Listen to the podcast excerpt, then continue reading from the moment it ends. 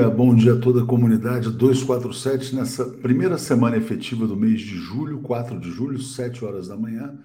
E a gente começa aqui o bom dia saudando a todos, mandando um abraço para o Jorge Shoa, dizendo: olha, a ligação interoceânica no México é de grande importância para a América Latina. Será uma alternativa ao canal do Panamá, controlado pelos Estados Unidos. Revolucionará o comércio global. É importante, vamos saber mais sobre isso. Bom dia ao Félix, bom dia a Thelma, aqui nos lembrando que faltam 181 dias para o ex-presidente Lula subir a rampa. Bom dia ao Carlos Borg, elogiando aqui o Chico Pinheiro, Gilberto, todo mundo chegando. Deixa eu ver aqui. Magrão percussionista, que privilégio do presidente de Portugal apertar a mão do maior estadista de todos os tempos. É, vamos falar sobre isso já já. Até já separei aqui um vídeo do Ricardo Stuckert sobre esse encontro do dia de ontem. Agostinho mandando um abraço lá de Recife e o Marcelo Fábio Vita de Bragança Paulista, terra do Bragantino, né? Bom, vamos começar bem essa segunda-feira, animar a semana. vou compartilhar com vocês aqui. Aconteceu ontem na cidade de São Paulo, show do Nando Reis, um dos titãs aí mais poderosos, né? Vou botar aqui rapidamente um trecho, um vídeo separado pelo Ivan Valente, 43 segundos. Bora lá seu apartamento em semana no sítio. Gritando aqui em São Paulo, fora Bolsonaro! Então foi!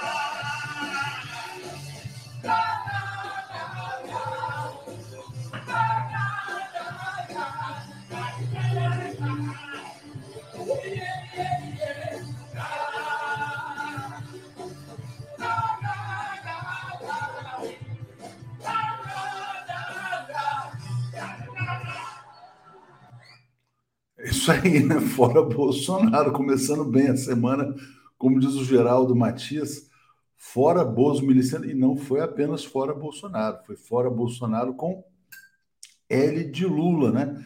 Importante porque o Nando Reis, acho que na eleição passada, é, ele não foi diretamente na, na, no Haddad no primeiro turno, ele tinha restrições ao Partido dos Trabalhadores e agora está se posicionando claramente em favor do ex-presidente Lula. Aproveitando aqui para perguntar para vocês qual é o seu titã favorito, né? O Nando Reis é um dos meus preferidos. Não sei se é o favorito, porque tem o Arnaldo Antunes, tem o Paulo Miklos, mas enfim, são vários titãs, todos muito bons, né? Rosângela Pinheiro, bom dia, comunidade. Semana com Lula no Rio, sorte, né? E o Lula na Bahia, que sucesso, hein? 2 de julho, impressionante. A imprensa golpista se, se apegando num bug de uma foto que, na verdade, é, multiplicou um frame, mas ah, o Lula está multiplicando, como se o Lula precisasse multiplicar né, as pessoas na imagem. Né? O vídeo está dizendo, lá de Xangai, o Bolsonaro ainda pulsa, mas já está morto. Né? Exatamente. Ó, Mercedes Cabral gostou. Bom dia, Léo. Maravilha começar o bom dia com essa apresentação do Nando Reis. Depois a gente põe de novo o pessoal ficar mais animado. Mira Silva. Lula amou e foi amado na Bahia no 2 de julho havia muito mais gente do que foi filmado. Eu sei, eu estava lá. Bom dia, então, aqui a nossa querida baiana Mira Silva. Marco Rocha está dizendo, ó, Miklos é o seu titã favorito, o Everaldo Maximus também, falando que é o Paulo Miklos, né?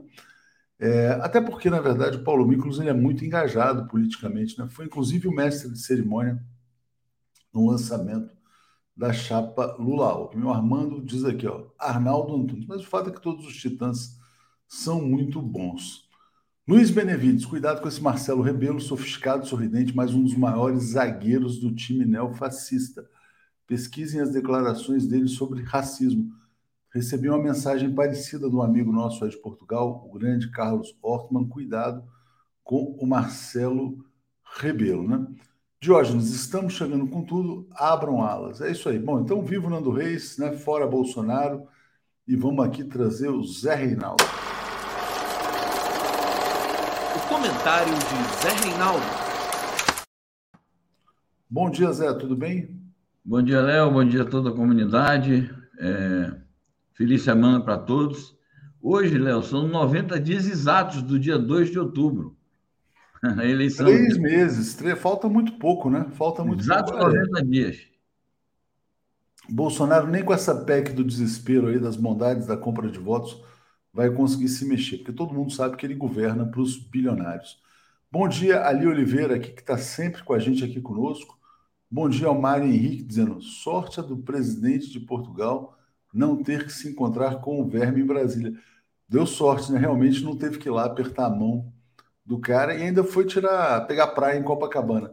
Zé, fala sobre a efeméride. Já já eu rodo um vídeo aqui sobre o presidente de Portugal. Bom, eu vou trazer uma efeméride aqui da história geral e uma do esporte brasileiro. É, história geral, uma data óbvia. Hoje é o dia da declaração da independência dos Estados Unidos, uma data que tem importância histórica.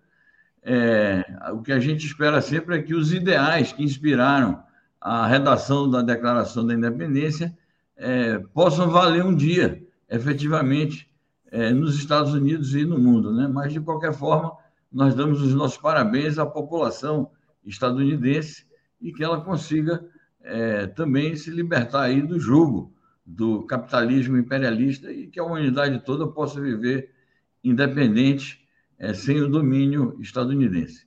No esporte, Léo, sem clubismo nenhum, mas tem importância enorme para a história do futebol brasileiro, nesta data, há 10 anos, o Corinthians conquistou a Libertadores.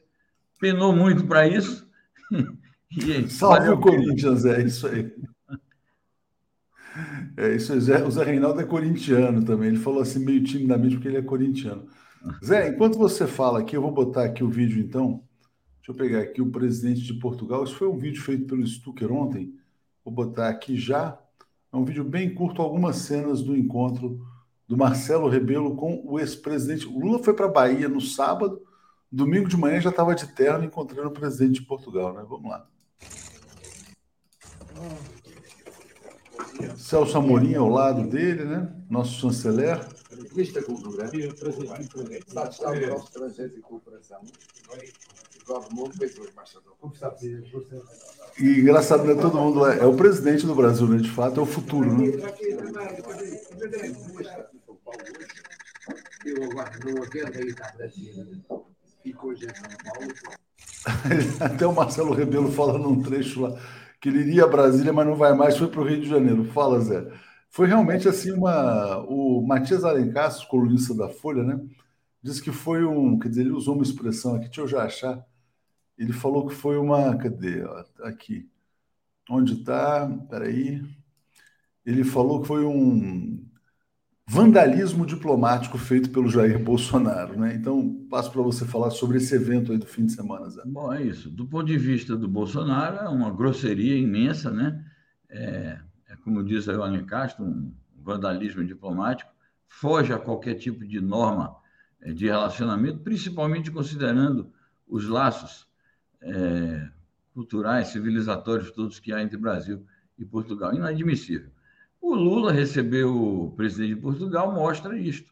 É a diplomacia em ação por parte do Lula, um estadista experiente, praticou a política externa ativa e altiva, e é assim mesmo que deve ser feito.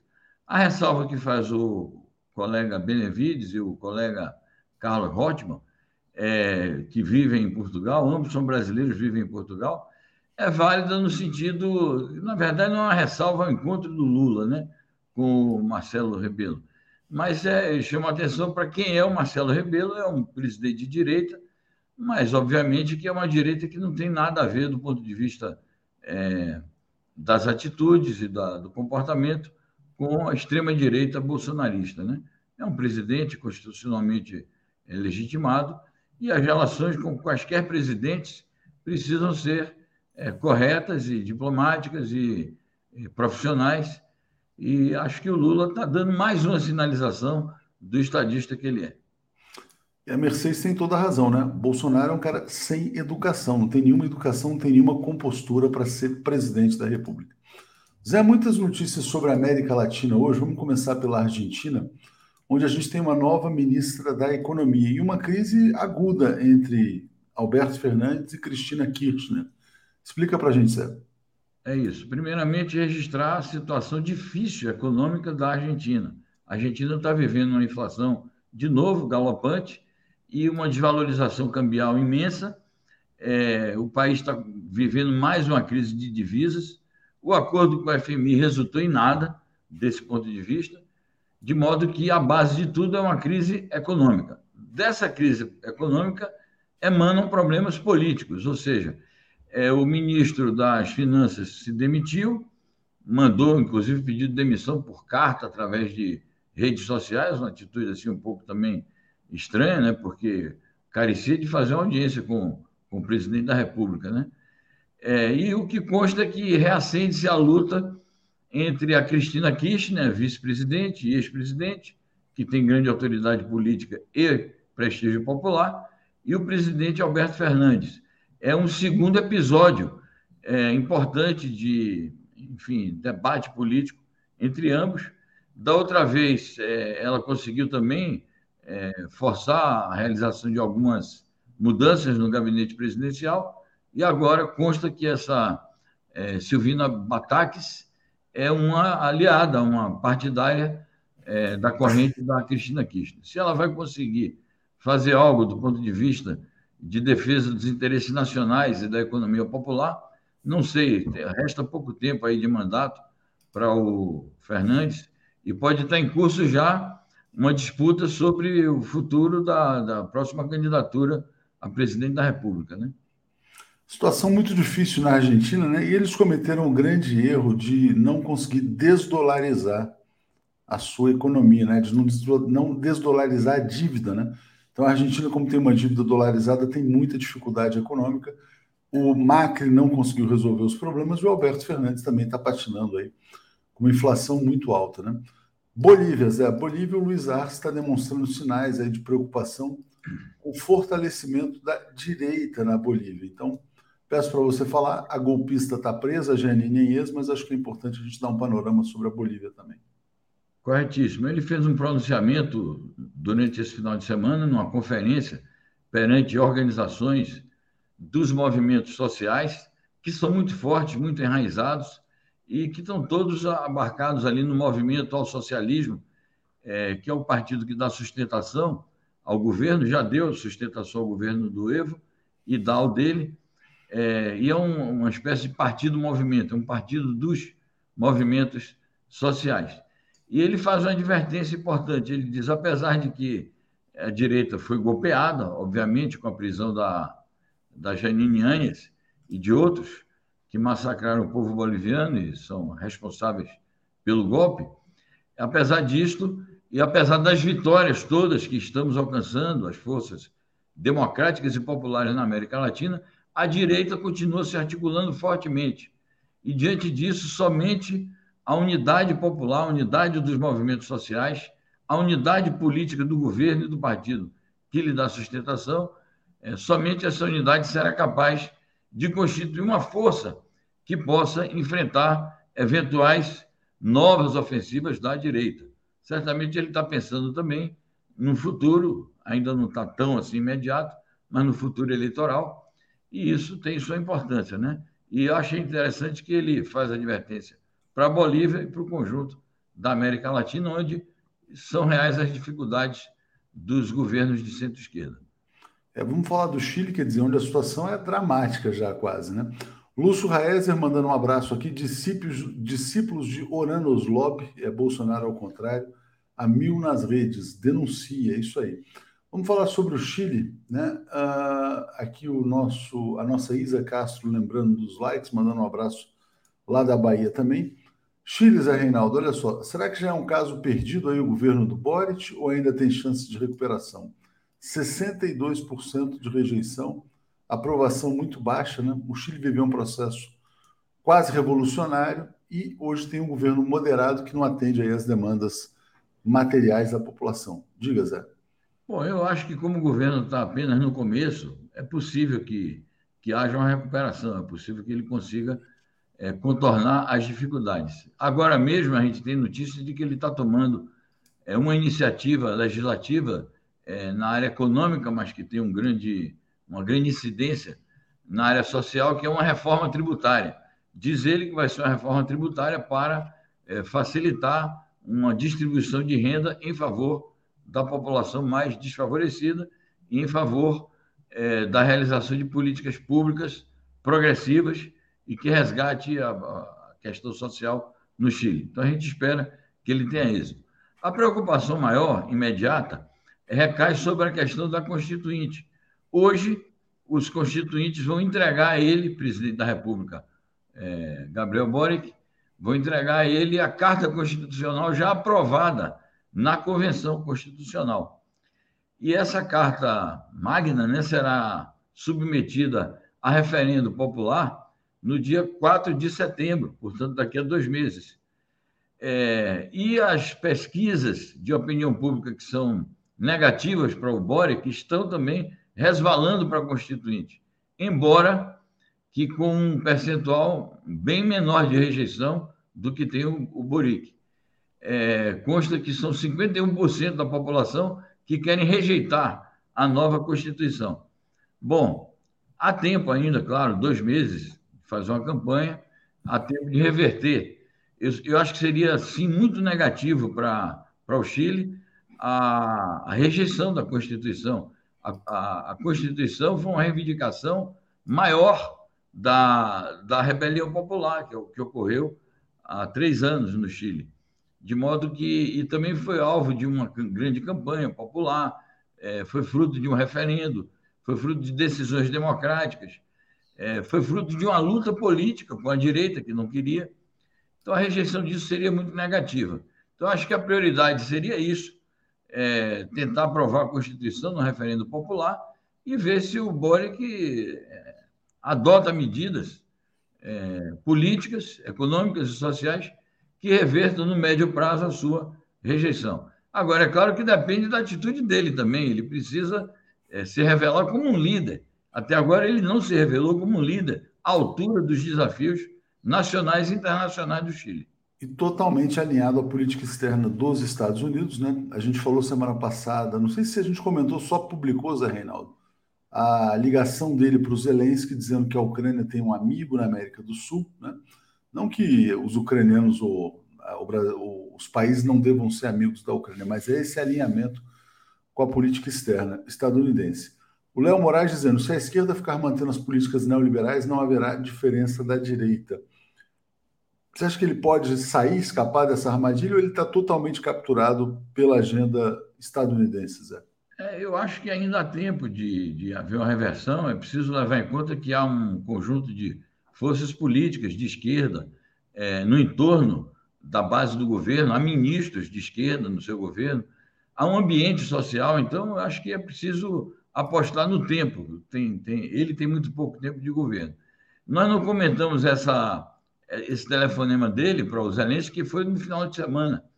É, eu até fiz uma tweetada em cima do tweet dele. Quer dizer, será que a OTAN tem também um amigo aqui no sul da América? A gente espera que não. De fato, amizade entre países é uma coisa, entre povos é uma coisa, relações normais com governos também é algo admissível. Agora, num contexto da guerra, em que a Ucrânia é um peão da política do imperialismo estadunidense, da OTAN, nós vamos ver agora aqui o noticiário sobre a OTAN qual é o engajamento dos Estados Unidos. Ele dizer aquilo é, de fato, um alinhamento. Agora, eu espero que ele seja fiel ao sentimento geral é, progressista e soberanista que orientou o eleitorado na é, conquista que ele obteve política no ano passado. Certamente. Bom, o Birajara dizendo, Boric serve de alerta para Lula. As demandas sociais estão represadas há anos. Será tudo isso será cobrado no primeiro ano de governo. Zé, vamos falar então sobre a Ucrânia, né? A gente já falou um pouquinho. Vamos lá. A Ucrânia diz que retirou o exército de Lysychansk para salvar a vida de seus militares. E a Rússia proclamou que, na verdade, conquistou praticamente toda a região do Lugansk, né? Isso está destacado nos jornais de hoje. Então, diga para a gente, Zé. Exato. não só a Rússia proclamou é, a conquista, e o, aí o Zelensky passou o dia todo de ontem dizendo: não, não foi bem isso e tal. Chegou à noite, ele admitiu. Admitiu sob essa forma aí, que é a mesma forma que ele usou na queda de Mariupol e que usou também na queda de Severodonetsk. Diz: não, não, a gente se retirou para evitar perdas de nossas tropas e de nossos generais. Essa retirada é uma derrota acachapante uma derrota flagrante, uma derrota contundente da Ucrânia e é uma vitória maiúscula da Rússia, porque ela vai realmente completando esta parte principal daquilo que o, o Putin chamou a missão que eles têm a cumprir na Ucrânia, que é a conquista da região do Donbass e do leste da Ucrânia, que se traduz por uma libertação nacional da população de Lugansk e Donetsk, que é uma população russa massacrada pelos governos golpistas que se sucederam de 2014 até aqui e que foram a motivação imediata da guerra, porque havia os acordos de Minsk que impunham um cessar-fogo. Quando os russos perceberam que esses acordos estavam realmente rasgados e as duas repúblicas autoproclamadas de Lugansk e Donetsk pediram ajuda da Rússia, então o Putin disse: nós vamos entrar ali para promover a libertação nacional dessas repúblicas russas. E, e claro que esse objetivo está associado ao objetivo de neutralizar a Ucrânia no sentido de não permitir que ela adira oficialmente à OTAN. Então é um episódio importante nesse conflito iniciado no dia 24 de fevereiro. Bom, e a gente tem mais notícias aqui, Zé, sobre a questão ucraniana. Eu vou botar aqui mais uma de um secretário de segurança, nos, conselheiro de segurança nos Estados Unidos. O nome dele é John Kirby, né? E ele está dizendo: Nós não queremos ver a Ucrânia derrotada pela Rússia, é por isso que continuaremos fornecendo ajuda e assistência, né? Então, na verdade, o Pentágono vai continuar botando dinheiro, armas ali, para prolongar ao máximo a guerra. A capa da revista Economist também é como Vencer a Guerra Prolongada, a revista desse fim de semana. Então, o que se espera é um conflito por muitos anos. Diga, Zé. Exatamente. O Kirby já foi o porta-voz principal do Pentágono. Ele foi promovido à condição de coordenador do Conselho de Segurança Nacional dos Estados Unidos, que é um órgão é, fundamental de assessoramento ao presidente da República. E é quem aconselha, esse conselho aconselha o presidente da República na questão de políticas de guerra. Eles dizem que é de defesa nacional, de segurança nacional, mas de políticas de guerra. Faz parte do tripé integrado por esse conselho, pelo Departamento de Estado e pelo Departamento de Defesa, que é o Ministério da Guerra. Então, a declaração dele é uma reverberação do que disse o Joe Biden na, na, nas duas cúpulas da, do G7 e da OTAN na semana passada e traduz a decisão dos Estados Unidos de irem até o fim na sua estratégia de usar a Ucrânia como um peão nesta guerra de procuração, essa guerra por procuração contra a Rússia. É um perigo essa decisão, porque o que é que a gente pode prefigurar? É o seguinte: a Rússia vai inevitavelmente completar essa, essa conquista do leste e vai criar uma realidade geopolítica nova é, havendo ou não negociações de paz, havendo ou não cessar-fogo, aquela será uma região russa. Então, se os Estados Unidos e a OTAN dizem que vão com a Ucrânia até o fim, esse até o fim é o quê? Eles vão escalar o conflito? Eles vão atacar a Rússia para que a Rússia devolva estes territórios que estão sendo conquistados? Isso então será de fato, se isto ocorrer, o prelúdio da Terceira Guerra. E é essa a estratégia dos Estados Unidos querer jogar o mundo numa terceira guerra, então é algo que chama muita atenção é, dos povos e dos países relevantes e responsáveis com a segurança internacional. Extremamente preocupante. Zé, vou agradecer aqui a Vanessa Escaraúzi, sejamos membros do 247, também a Maria Cristina dizendo: seu like é seu poder de comentar, clique no gostei, aumenta o compartilhamento na distribuição dessa, nova, dessa nossa live aqui pelo YouTube. Bom, muito preocupante também essa notícia que vem aqui do Reino Unido, né? Cheira a pirataria que eles querem apreender os ativos russos congelados. Então, não é simplesmente confiscar, é confiscar, apreender e depois estão dizendo que vão doar para a Ucrânia, né? O anúncio foi feito, pelo, foi feito pela Liz Truss, secretária de Relações Exteriores do Reino Unido. Diga, Zé. É isso, ela corresponde o cargo dela ao cargo de chanceler, ministra das Relações Exteriores. O debate que se introduziu ali no governo do Reino Unido é o seguinte: mas isso é legal? Isso é juridicamente sustentável? Ela disse: bom, não sei, vamos discutir este detalhe, mas eu aprovo isso no conceito, aprovo isso em princípio. Ou seja, já existe uma decisão política tomada e eles vão ver como é que faz o ajeitamento jurídico. Gravíssimo, porque de fato é um confisco para fazer. É, para distribuir benefícios com o chapéu alheio, porque eles vão pegar as, riquezas nacionais russas, eles dizem, não, é dos oligarcas, não importa, são riquezas da economia russa, e para distribuir, para entregar, para fazer doação à Ucrânia. Isso é muito grave, isso é uma violação de quaisquer normas. O confisco já é, o embargo já é, imagina isso, de entregar a terceiros países uma riqueza que é dos outros. Isso é mais um, um passo na escalada é, das sanções econômicas contra a Rússia e que fazem parte da estratégia militar.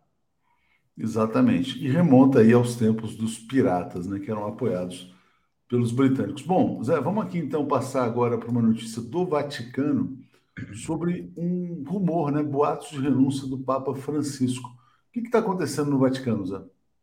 Bom, é isso. Circularam rumores de que o Papa está para pedir renúncia, especularam com o problema que ele teve no joelho, uma contusão, é, especularam com câncer que ele fez uma gozação. Ele disse: Bom, meus médicos não me disseram nada. O Papa é sempre muito bem-humorado, né? Ele, ele, disse: Bom, não me disseram nada. Mas é, os médicos, né? Se eu tivesse de câncer, eu, eu teria que ser o primeiro a saber, dizia ele. Mas é, a importância política da declaração dele reside no seguinte: eu não vou renunciar, foi o que ele disse. Se amanhã ou depois eu me sentir incapaz do ponto de vista da saúde, também eu faço isso. Mas hoje eu não estou pensando nisso, porque os rumores eram nesse sentido, de que ele estaria preparando a renúncia a partir de uma série de visitas que ele fez, inclusive a um dos locais, Áquila, um dos locais em que um papa lá, antes de, de renunciar, visitou, um papa do passado, porque já há 600 anos que, que não ocorre isso, a não ser a renúncia desse último aí, aquele que o antecedeu, né? Mas que mesmo assim não é uma renúncia total, ele, ele é considerado também ainda um, um, papa, é, apesar de não estar em funções. Mas a importância política é essa. Agora, eu ressalto também nessa entrevista, é uma entrevista que ele deu exclusiva a Reuters, é, na sua residência, eu ressalto as opiniões dele sobre a guerra na Ucrânia. Ele voltou a, a fazer duras críticas à Rússia, mas, ao mesmo tempo, ele disse que está disposto a ir à Rússia e à Ucrânia. Inclusive, ele disse: se eu for, eu quero ir primeiro à Rússia para ter uma conversa mais, é, mais tete a tete, mais séria, mais franca com o presidente Putin e depois levar esse ponto de vista lá para o Zelensky, né?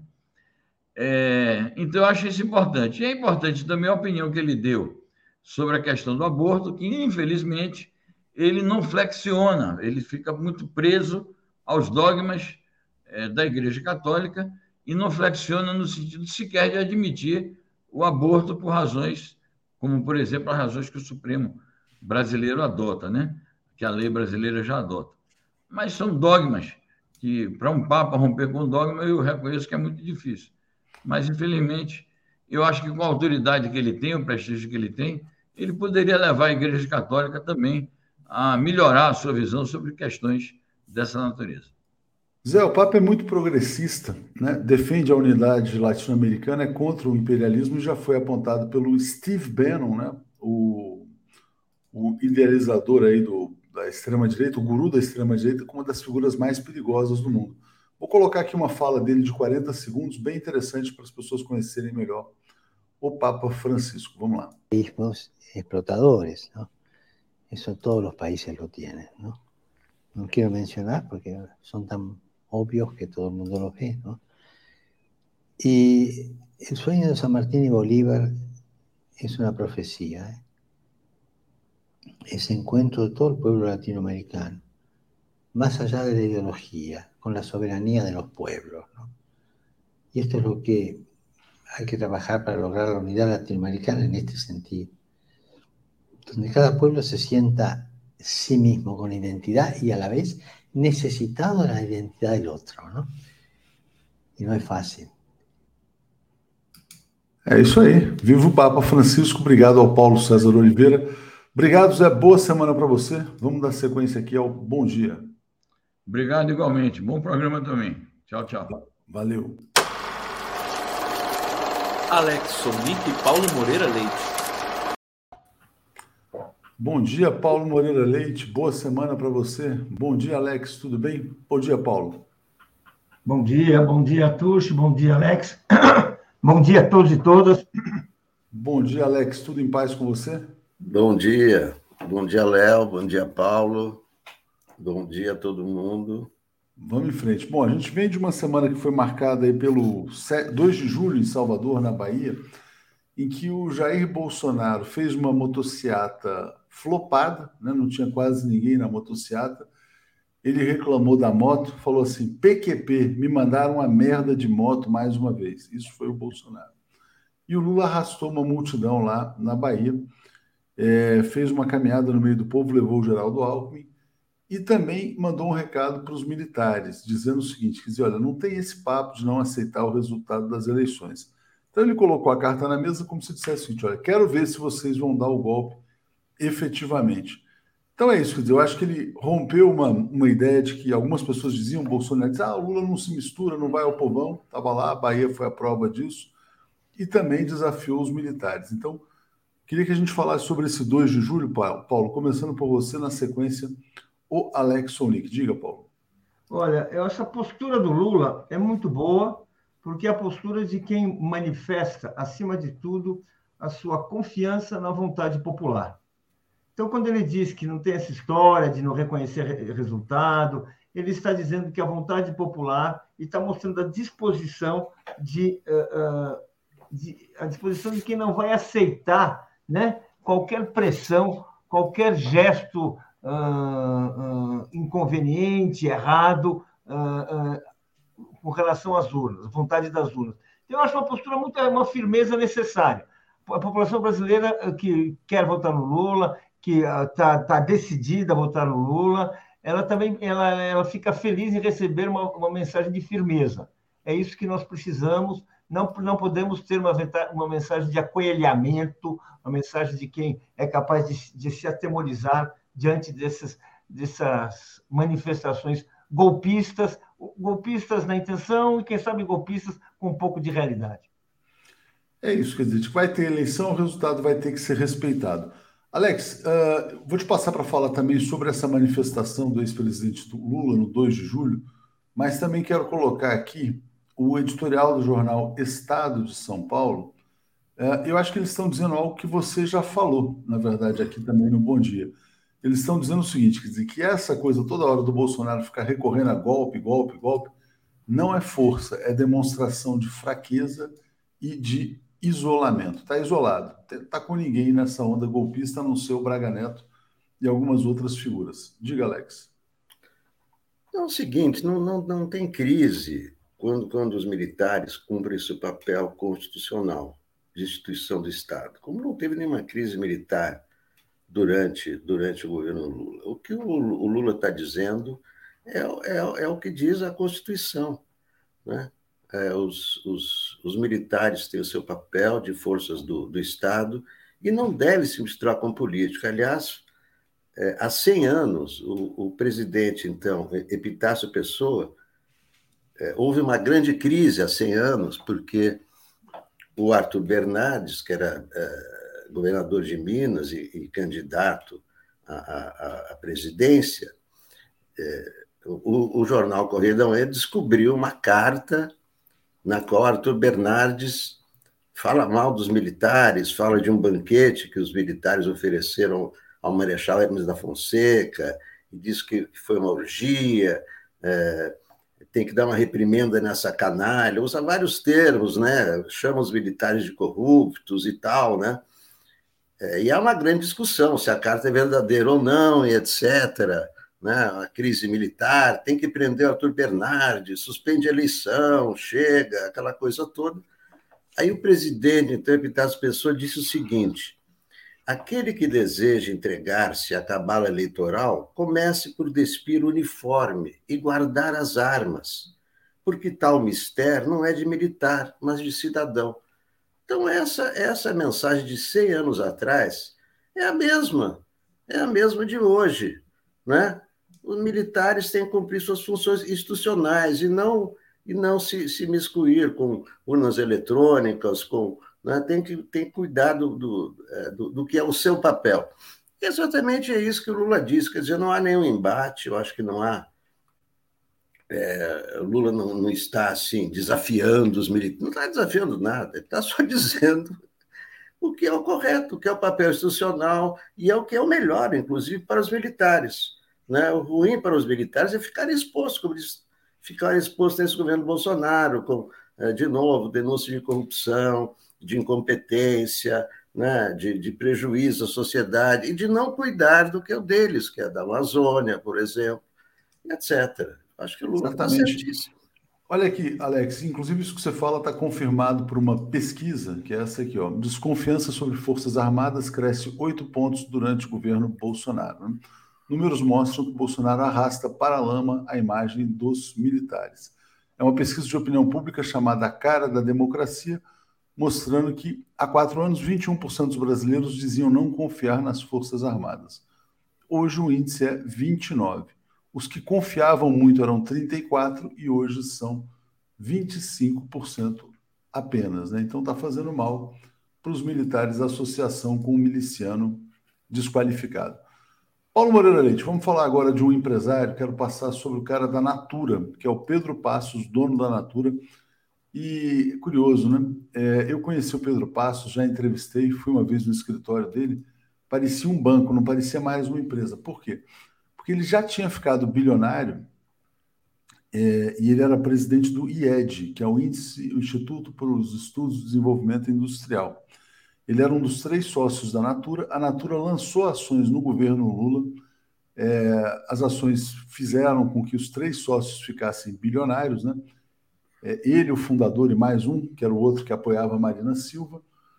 É, e depois mesmo à frente do IED, ele estava ali meio que cuidando do, da gestão da sua própria fortuna, o que eles chamam de family office na Faria Lima, né? E aí hoje ele concede uma entrevista ao jornal Estado de São Paulo, diz que o Bolsonaro não dá, tal, mas também ataca o ex-presidente Lula e defende a Simone Tebet, né? Ele ficou bilionário, na minha opinião, Paulo, por quê? Porque houve uma expansão significativa do mercado de consumo durante o governo Lula, que valorizou muito as ações da Natura. Mas aí o cara fica bilionário e começa a cuidar do rentismo do seu dinheirinho, né? Então é isso que eu acho que explica essa posição dele. Mas uh, passo para você falar sobre os empresários brasileiros. Eu acho que é isso mesmo. Quer dizer, uh, não, eles não têm, embora a sua fortuna tenha origem numa postura desenvolvimentista, vamos falar assim, do governo Lula, de expansão do mercado interno, de toda a, a, a uma, uma política de, de, crescimento, de apoio, expansionista, de crédito e tudo mais, é, e aí está a origem desse crescimento e todo esse desenvolvimento, eles continuam tendo compromisso com seus interesses de classe. Mais do que não, não, há, não há uma relação, não há uma relação, muito menos de gratidão, evidentemente, mas muito menos uma, uma mudança de compreensão do seu papel na história vamos dizer assim, aquilo que, aquilo que ocorreu no governo Lula e que eh, permitiu que ele alcançasse esse lugar, eh, essa, posição, essa influência, que ele fosse chamado para dar entrevistas para, para jornais importantes, dar sua opinião, ser considerado e tudo isso, né? Eh, não, não há relação, ele continua sendo o seu interesse, o seu egoísmo de classe está, está à frente. Então, sempre que ele puder tirar, arrancar mais um benefício, arrancar mais uma vantagem na, na política, do, do, jogo político, ele vai fazer. É evidente que é isso que explica essa postura de oposição ao Lula, de desconfiança em relação ao Lula, e esse apoio, vamos chamar, terceira via, que, na verdade, é a continuidade dos interesses, dos grandes interesses econômicos, políticos talvez não, mas econômicos, defendidos pelo Bolsonaro, agora pela voz suave da Simone Tebet. Mas, na verdade, o que, que é? é permanecer aquele modelo econômico do Paulo Guedes, o neoliberalismo e tudo mais. É isso aí. Bom, a gente já falou bastante sobre esse tema dos empresários aqui. Uh, vou agradecer bastante aqui ao Paulo César Oliveira, né? Uh, e, enfim, aqui o Zé Francisco dizendo também a onda vermelha chegou. Alex, eu queria que você comentasse um tema que foi marcante nessa semana, que foi o caso aí do Marcelo Rebelo, nessa o que o Matias Alencastro chamou de vandalismo diplomático, comentei mais cedo com o Zé Reinaldo, mas acho que é importante falar sobre isso. Quer dizer, como é que vem um presidente de Portugal aqui e o presidente brasileiro se nega a recebê-lo? Não, inclusive, é, é, 200 anos da independência, não é? O, é, o, o, Brasil pediu a Portugal empréstimo do coração do Dom Pedro I, que está lá guardado em Portugal até hoje, no informou, para usar no, no, na, nos festejos dos 200 anos da independência e tal. Aí veio o presidente de Portugal, não é?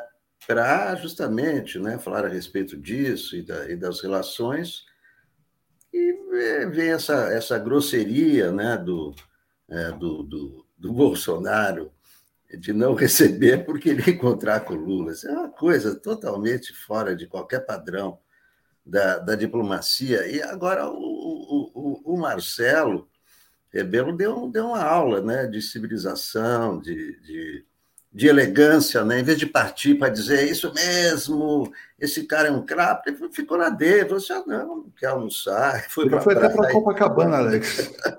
Tirou a camisa e Não quer almoçar, vou para a praia. Achei maravilhosa, maravilhoso o comportamento do, do, do presidente português. Né? Um, né? É um comportamento é, civilizado, comportamentos. É, e o Bolsonaro, o Bolsonaro mais uma vez deu uma demonstração, né? De, de, sei se lembram, aquela vez que ele tinha um encontro com o embaixador francês, foi cortar o cabelo, agora tem encontro com o presidente português, vai na motocicleta e cancela, enfim, é um desastre, né? É um desastre externo interno e aí ontem nós vimos o, o Lula, o Lula eh, encontrando com, com, com o Rabelo, aí sim, aí, aí se via dois estadistas, né?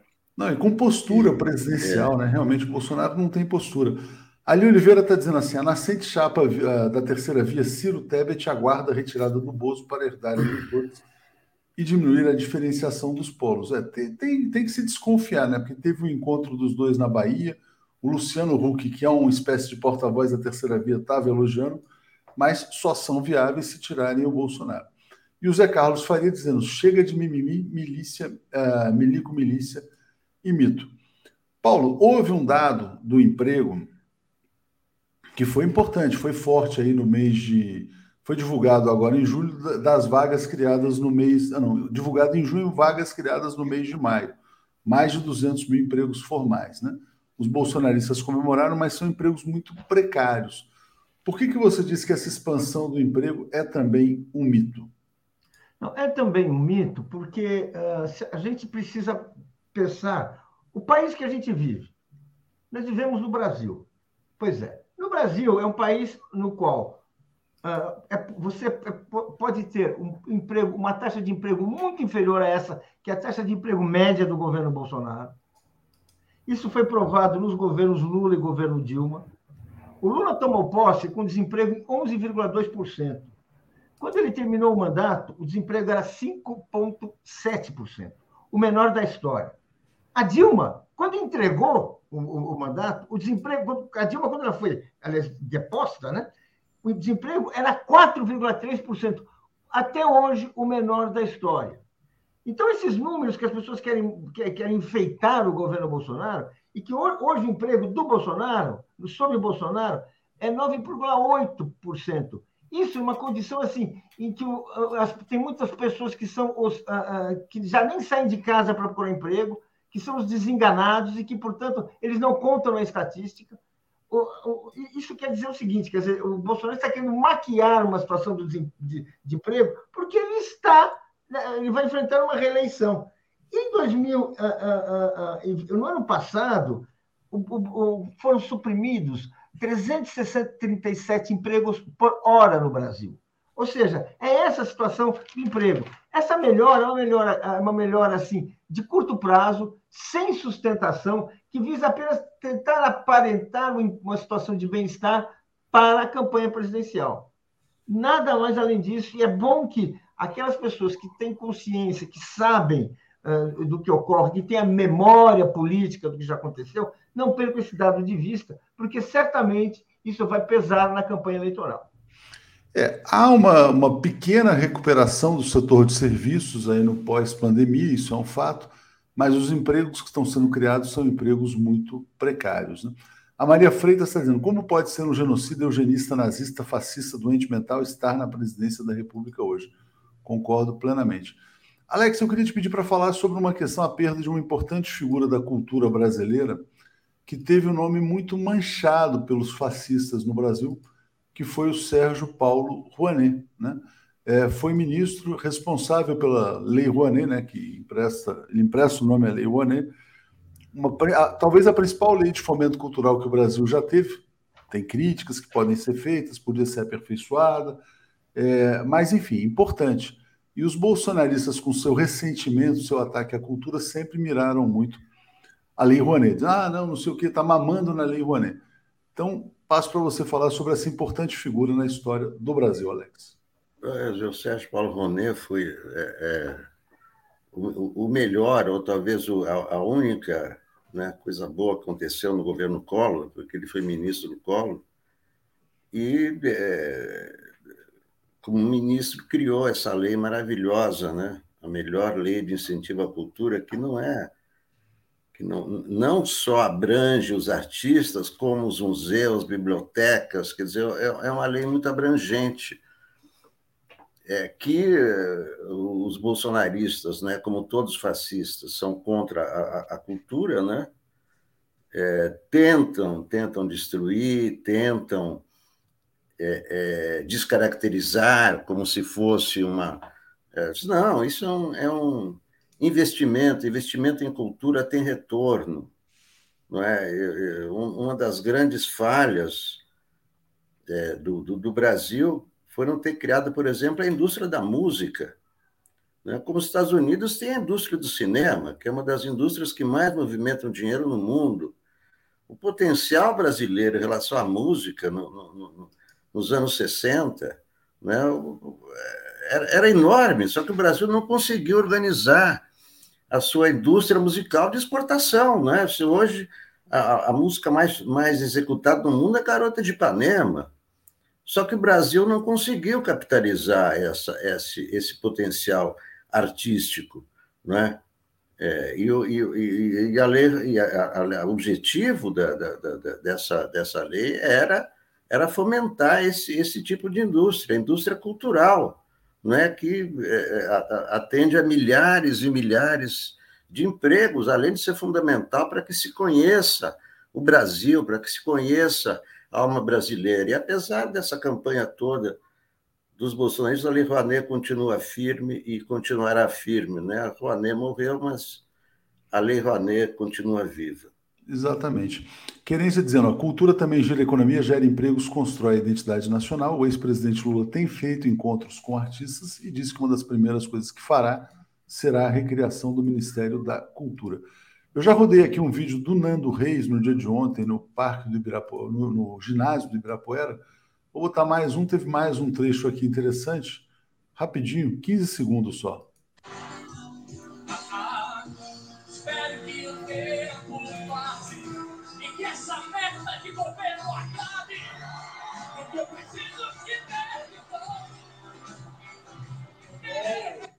É isso aí, ninguém aguenta mais essa figura, né? Acho que todos os artistas.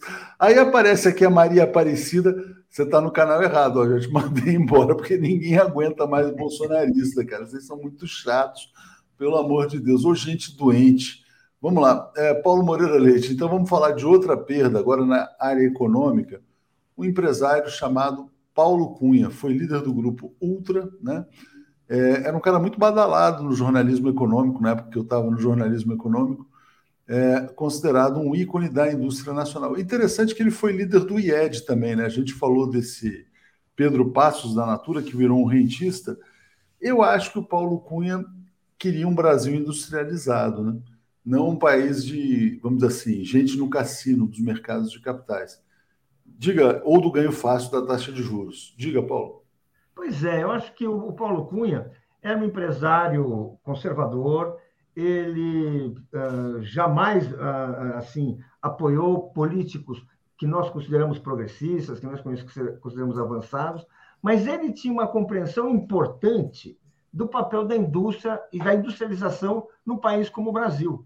Ele, ele, ele é como líder da, do Grupo Ultra, um dos maiores grupos econômicos, ele tinha uma postura de defesa da indústria nacional, de defesa do mercado interno, que causava muita irritação nos seus aliados de classe, na, no, na maioria do PSDB, no, no, nos ministros do, do, do, Plano Real. Uh, assim, ele, ele tinha, era realmente um empresário que afrontava os interesses da, uh, do mercado financeiro em nome da indústria.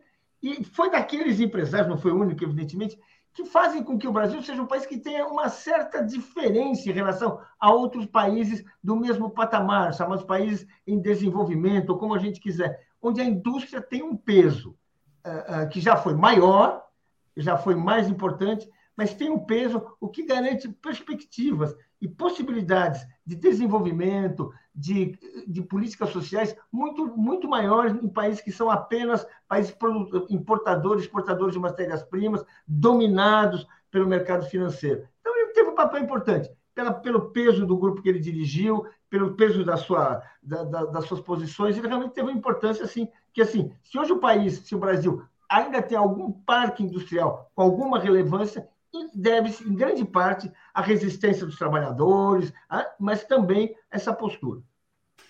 É, eu me lembro que ele tentou comprar a Braskem quando o Fernando Henrique Cardoso vendeu a petroquímica brasileira no Grupo Ultra e depois acabou sendo comprada pela Odebrecht. Né? Então foi no governo Fernando Henrique. O pessoal falava que as ligações eram com o Lula. É, o José Serra era muito ligado ao Paulo Cunha defendia que a, que a petroquímica brasileira fosse assumida pelo grupo Ultra, mas acabou ficando com a Odebrecht. Maria Socorro dizendo: precisamos de likes para gigantar o nosso 247. Está dizendo, queridos, cadê os likes? É isso aí. É, Alex, uh, hoje o Zé Reinaldo nos lembrou que faltam 90 dias para as eleições presidenciais, exatamente 90 dias. Você vê algo que possa mudar esse quadro? Quer dizer, já são 10, 12 meses de pesquisa, que é mais ou menos a mesma coisa, todo mês repetindo, a gente até se repete falando das pesquisas, ou você acha que a gente vai nessa toada até o dia 2 de outubro? Bom, é o seguinte, é, é, pode acontecer muita coisa, pode acontecer muita coisa, né? A gente já viu acontecer muita coisa, evidentemente. Agora, em termos de pesquisa, em termos de é, é, é, é motivos para é, os números se mexerem, é, é, muito difícil, porque já está uma, uma, uma situação é, cristalizada, né? já tem, nós já, já estamos no segundo turno. É, esses números mostram, você compara os números das pesquisas com os números de resultados finais de eleições anteriores, esses números, quando Lula está na, na, na faixa dos 45, né, para mais, e Bolsonaro na faixa dos 30, isso é resultado das eleições, não é mais a pesquisa, né? As pessoas já estão definidas, tanto que como é que qual foi o resultado de 2018? 46 Bolsonaro, 30 Haddad, né? Que agora está acontecendo o contrário, está Lula com os 46, 48 e o, e o Bolsonaro com os 30, mas esse já é resultado. Então, em termos eleitorais, em termos de pesquisa, só um fato como foi o plano real, né? um fato extraordinário. Quer dizer, não é esse negócio do auxílio, que as pessoas, ah, a oposição deu a grana para a reeleição do Bolsonaro. Não é isso aí, isso aí não, não, não, vai, não vai mudar o voto. Ah, ele deu 600 reais até o fim do ano, isso vai mudar o voto. Não. O que muda, o que isso eu estou falando baseado no que já aconteceu, né? O que muda o, o ritmo da, da, das intenções de voto é um fato muito extraordinário, muito fora do normal. Né? É, se pode acontecer esse fato, mas no, há, 90 dias para mudar, né? quer dizer, eu não vejo como é, pode o cara da Natura querer Simone Tebet. Ah, Simone não sai do 1%. Ah, mas vai juntar com o Ciro, tá bom. 8 mais 1 são 9. Então, ah, mas então a elite vai, vai tirar o Bolsonaro para favorecer a, a Simone e o Ciro. Errado. Se o Bolsonaro cai, aí o Lula vai para 60. Então, é, dentro dos números, dentro de pesquisa, não, não, não tem muita muita coisa que pode acontecer. Agora, essas coisas assim, eu posso atravessar a rua e ser atropelado e amanhã eu não vou participar do programa. Então, são, né, são coisas que são imprevisíveis, mas dentro do, do, do, Atravessa na faixa e olha o farol, hein, Alex? Hã? Atravessa na faixa e olha o farol, hein, cara, por favor. Ah, não. Eu quase não saio de casa. Deixa eu ler o comentário aqui do Luiz Benevides dizendo: não esqueçamos que a Ultragás, origem do Grupo Ultra, foi a empresa que mais investiu recursos financeiros e desumanos no AI-5. Seu dono, dinamarquês Henning Boylesen, acompanhava sessões de tortura. Financi... Exatamente. A Ultragás financiou o DECOD. Exatamente. O Boylesen foi Exatamente. assassinado por isso. Veja como a coisa é contraditória, também, né? A Ultragás foi, foi um, um, uma das empresas financiadoras do DECOD. É, o Marcos dizendo, tem como reverter as privatizações e tem como criar uma lei proibindo privatizar? É possível, tem que ver se o Lula vai ter força política para fazer e vontade de fazer também. Paulo, a, a, mesma questão, né? 90 dias das eleições, se algo pode mudar. E uma coisa interessante, essa manchete do UOL agora, o Bolsonaro que falava tanto em Globo Lixo, Globo Lixo, né? Por reeleição, Planalto volta a Globo, dobra gasto com publicidade na TV. É, tem até uma coluna interessante, não sei quem, acho que foi o Celso Rocha de Barros, né? O que restou ao Bolsonaro nesses 90 dias é gastar muito dinheiro. Está gastando, gastando, gastando com pacotes e tal, inclusive com propaganda na Globo. Diga, Paulo. É, essa, esse, essa, esse investimento, vamos falar assim, na Globo, é realmente um sintoma de que o, o bolsonarismo está jogando tudo, comprando apoio e comprando apoio na televisão. Nós sabemos que eh, esses investimentos publicitários uh, de grande vulto, né, eles mudam o humor em relação à cobertura do governo. Eles têm um, um efeito, um impacto na, na, na, ênfase que você dá em certas denúncias, no espírito para você uh, uh, para você apresentar uma notícia, na vontade de, de elogiar, desperta de repente aquelas ah, você de repente você descobre virtudes que jamais foram apontadas, portanto isso é parte desse elemento. É, e a, e a parte do dinheiro, uma parte importante também, é a questão do, uh, do, do, auxílio, do auxílio emergencial. Não adianta fechar os, fechar os olhos, uh, tapar, tentar tapar o sol com a peneira. Uma massa de miseráveis uh, no Brasil foi produzida pelo Bolsonaro, o governo Bolsonaro abandonou qualquer possibilidade de crescimento econômico, renunciou a qualquer política que, testada, comprovada de, de, de, de, apoio e de investimento público, não é? E agora ele vai estar tentando um golpe, um golpe uh, uh, final para tentar crescer, porque ele, desse jeito que está, ele perde no primeiro turno. Então, acho que isso aí também é um elemento que esse dinheiro joga, e vamos dizer assim, está aí, está em curso, é ingenuidade achar que isso aí não vai ter feito. O que é importante, o que, que é? O tamanho desse efeito ninguém pode, ninguém pode dizer, mas toda vez, todo governo que fez, que fez aspas, alguma, algum milagre à véspera de eleição, colheu benefícios.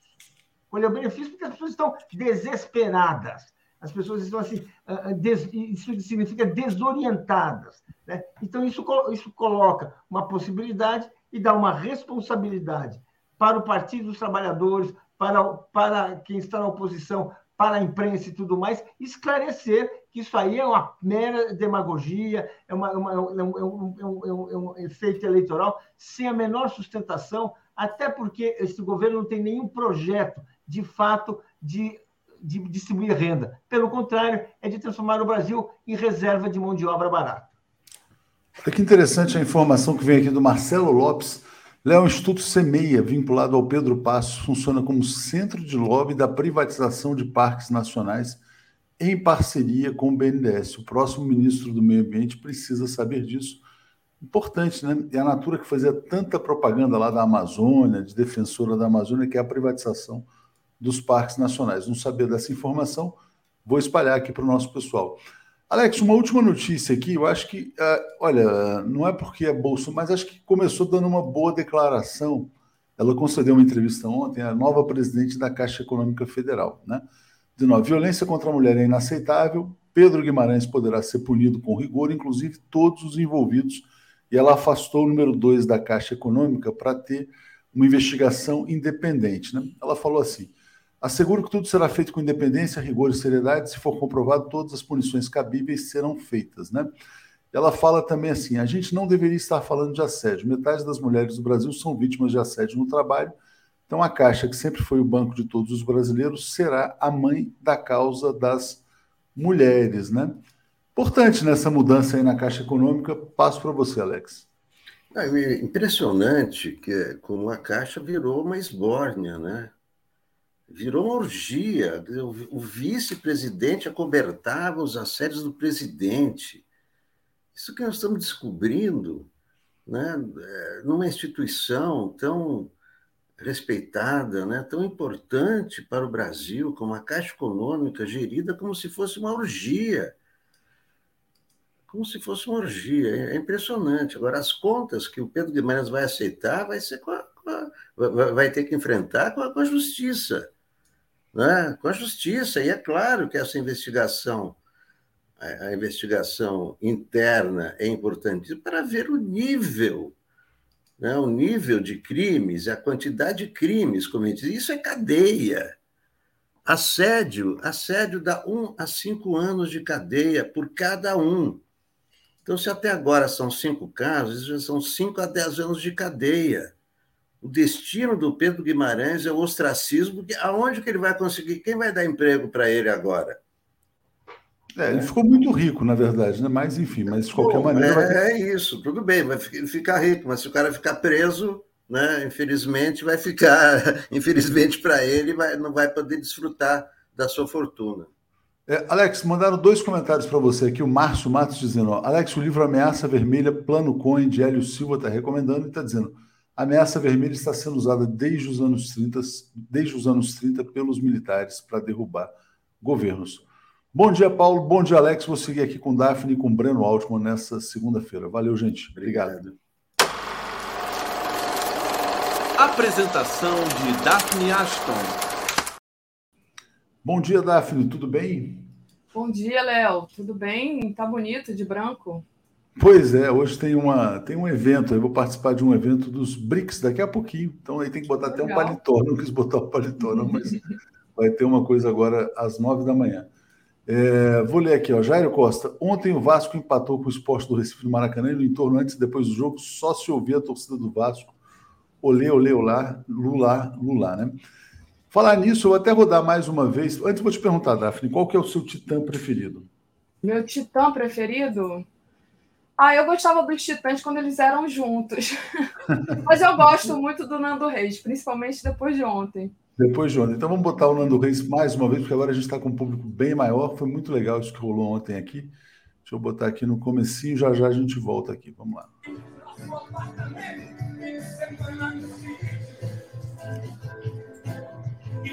aqui em São Paulo, fora Bolsonaro! Animação do público.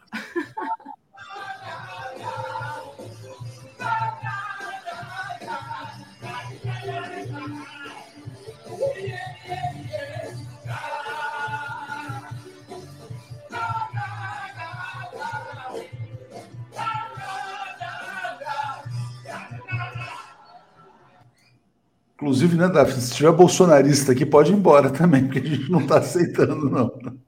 Perdemos a paciência, né, Davi? Exatamente. Ô Léo, deixa eu só dizer uma coisinha aqui para vocês antes de trazer o Breno. Aqui em Alagoas está chovendo muito, gente, muito mesmo. A gente tem muitas famílias desabrigadas. E ontem alagou lá o bairro onde o Bolsonaro, que é a Orla Lagunar aqui, o Vergel, é, onde o Bolsonaro justamente fez os prédios, inaugurou aquelas casas populares, né?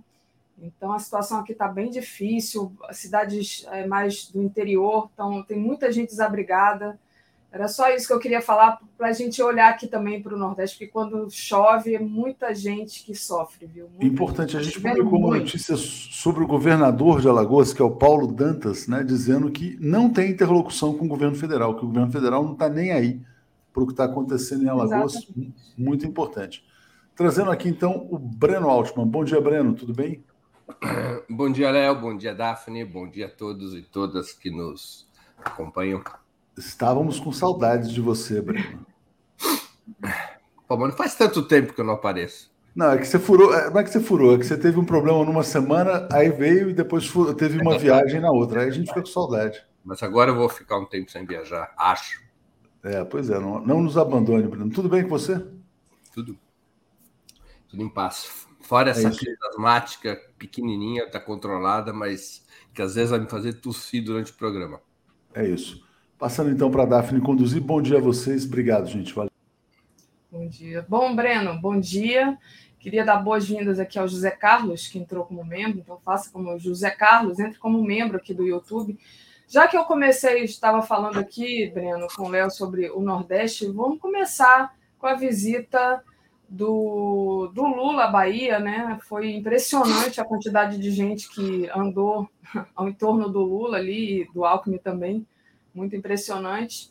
E como é que você viu isso? É, eles tentaram dizer que era teve manipulação de foto, né? Mas a gente sabe né? e principalmente quem esteve lá, que foi realmente uma multidão que o Lula arrastou. E também o Ciro e a Simone Tebet estiveram na Bahia, mas passo para você. Olha, foi uma atividade de muita força, né?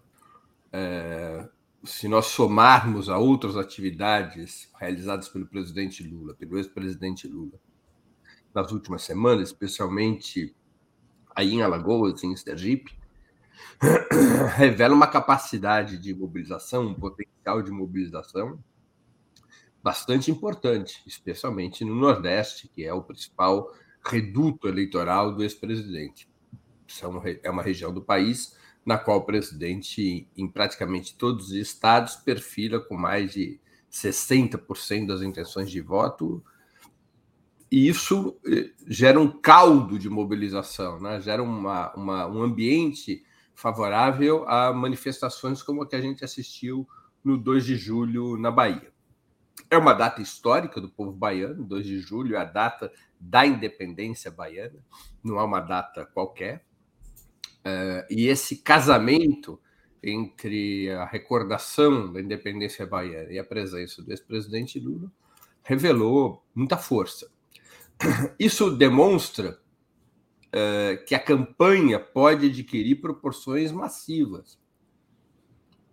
E ela deve evoluir nos próximos, nas próximas semanas para atividades cada vez mais importantes, com ou sem a presença de Lula.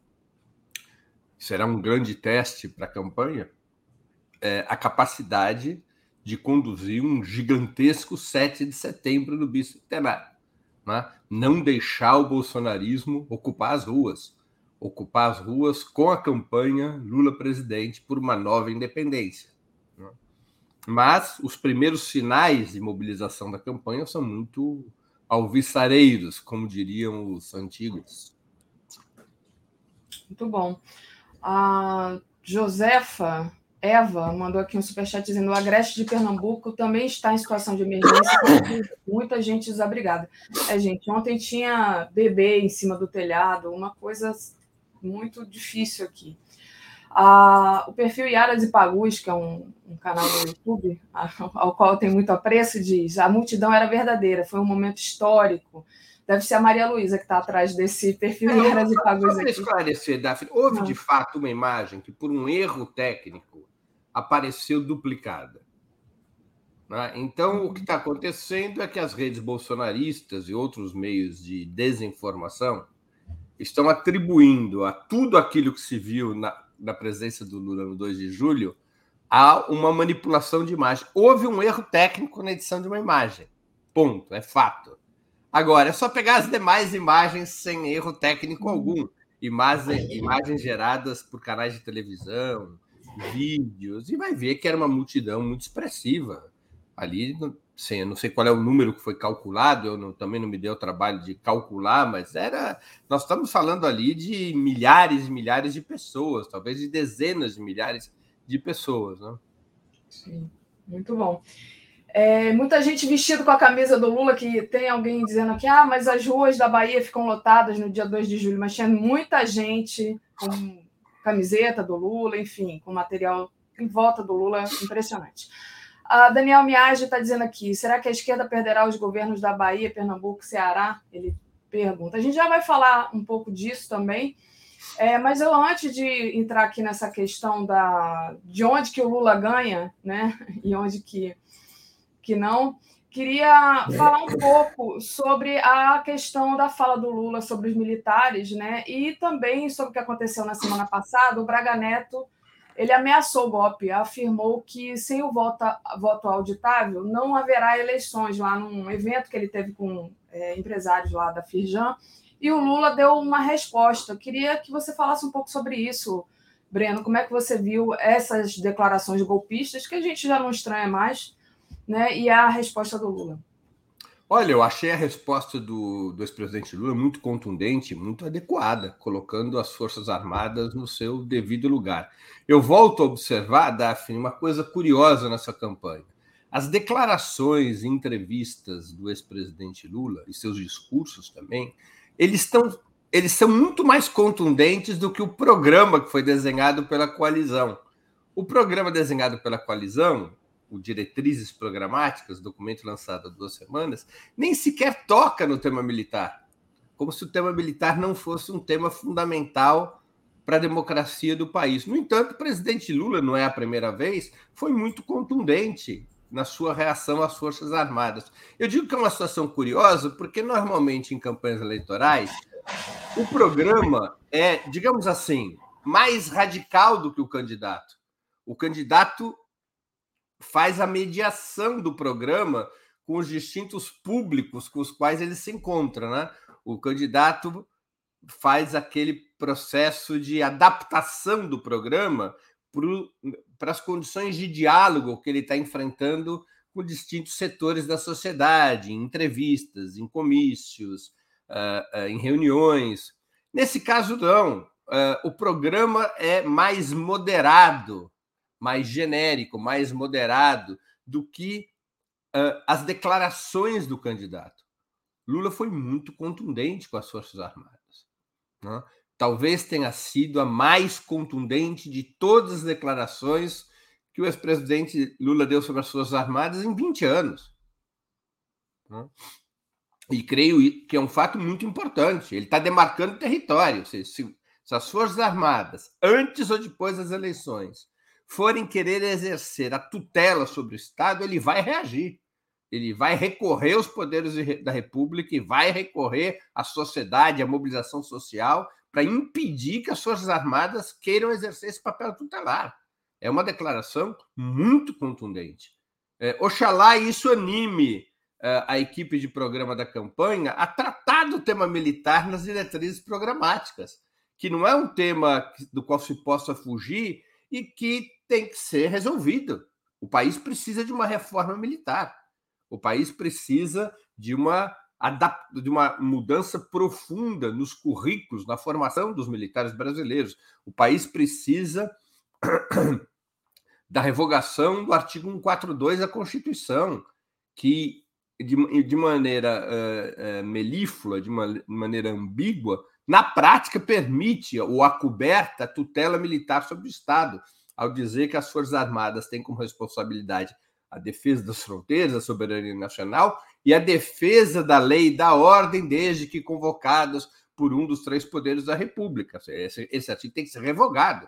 As Forças Armadas devem ser responsáveis pela defesa da soberania nacional, ponto. E acabou a conversa. Ela não pode ter nenhuma incidência sobre a vida política do país. Além dessa, desse marco constitucional que tem que ser alterado, você precisa fazer aquilo que não foi feito em nenhum dos governos pós-redemocratização, nem mesmo nos governos petistas. É necessário chamar para o comandante em chefe das Forças Armadas, presidente da República, todo o processo de ascensão dos oficiais de comando.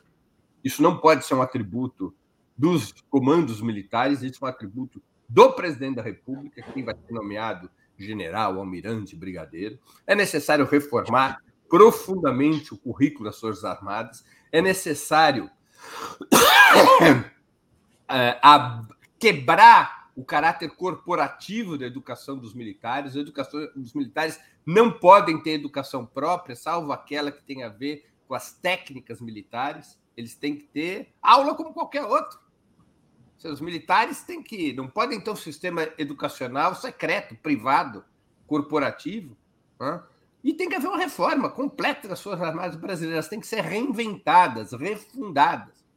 E, de alguma maneira, esse tema, ainda que com algum cuidado, deveria, na minha opinião, estar nas diretrizes programáticas que vêm sendo debatidos. Não é possível fechar os olhos a esse tema. Aliás, não adianta fechar os olhos a esse tema, porque as Forças Armadas, ou seus comandantes, ou alguns dos seus comandantes, periodicamente nos lembram da tutela militar. É dia sim e outro também.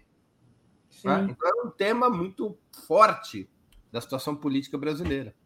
Verdade, mas claro que isso também não é coisa para se resolver em quatro anos de governo, né? Isso aí é, é para abrir o debate, né, Breno? Obviamente. Olha, Daphne, eu vou te dizer uma coisa, me perdoe me discordar de você. É algo que tem que ser resolvido no, no primeiro ano de governo. Ou os, ou, ou os três não. anos seguintes, ou os três anos seguintes serão de grande risco. Sim. Ah, não, claro, também concordo. Mas o que eu quero dizer é assim, um que essa reforma, essa limpa Vai, não, mas não é, é, é que vai ser difícil fazer. Quando né? você anuncia o que você vai fazer em determinadas situações da vida política, você já começou a fazer. Uhum. Você já disse isso não pode. Ponto. Que é o que o presidente Lula fez ontem. Isso não pode. Boa. Não pode tudo. Isso não pode. É. Já começou a fazer. Aí você tem que construir uma política militar. Você tem que dizer o que você vai fazer, porque você vai ter que. Vai ser uma, uma batalha que você tem que informar a sociedade. Você não enfrenta uma reforma militar de forma secreta. Uhum. Uma reforma militar tem que virar um tema de debate na sociedade, nas instituições, nos espaços públicos. Ele não é um tema secreto, ele não é um tema que pode ser tratado de forma escondida. Ele é um câncer na vida do país. Não é um câncer nos últimos quatro anos com Bolsonaro, é um câncer desde a Guerra do Paraguai. Uhum. É um tema que nunca foi enfrentado. É. E olha as consequências de não termos enfrentado esse tema.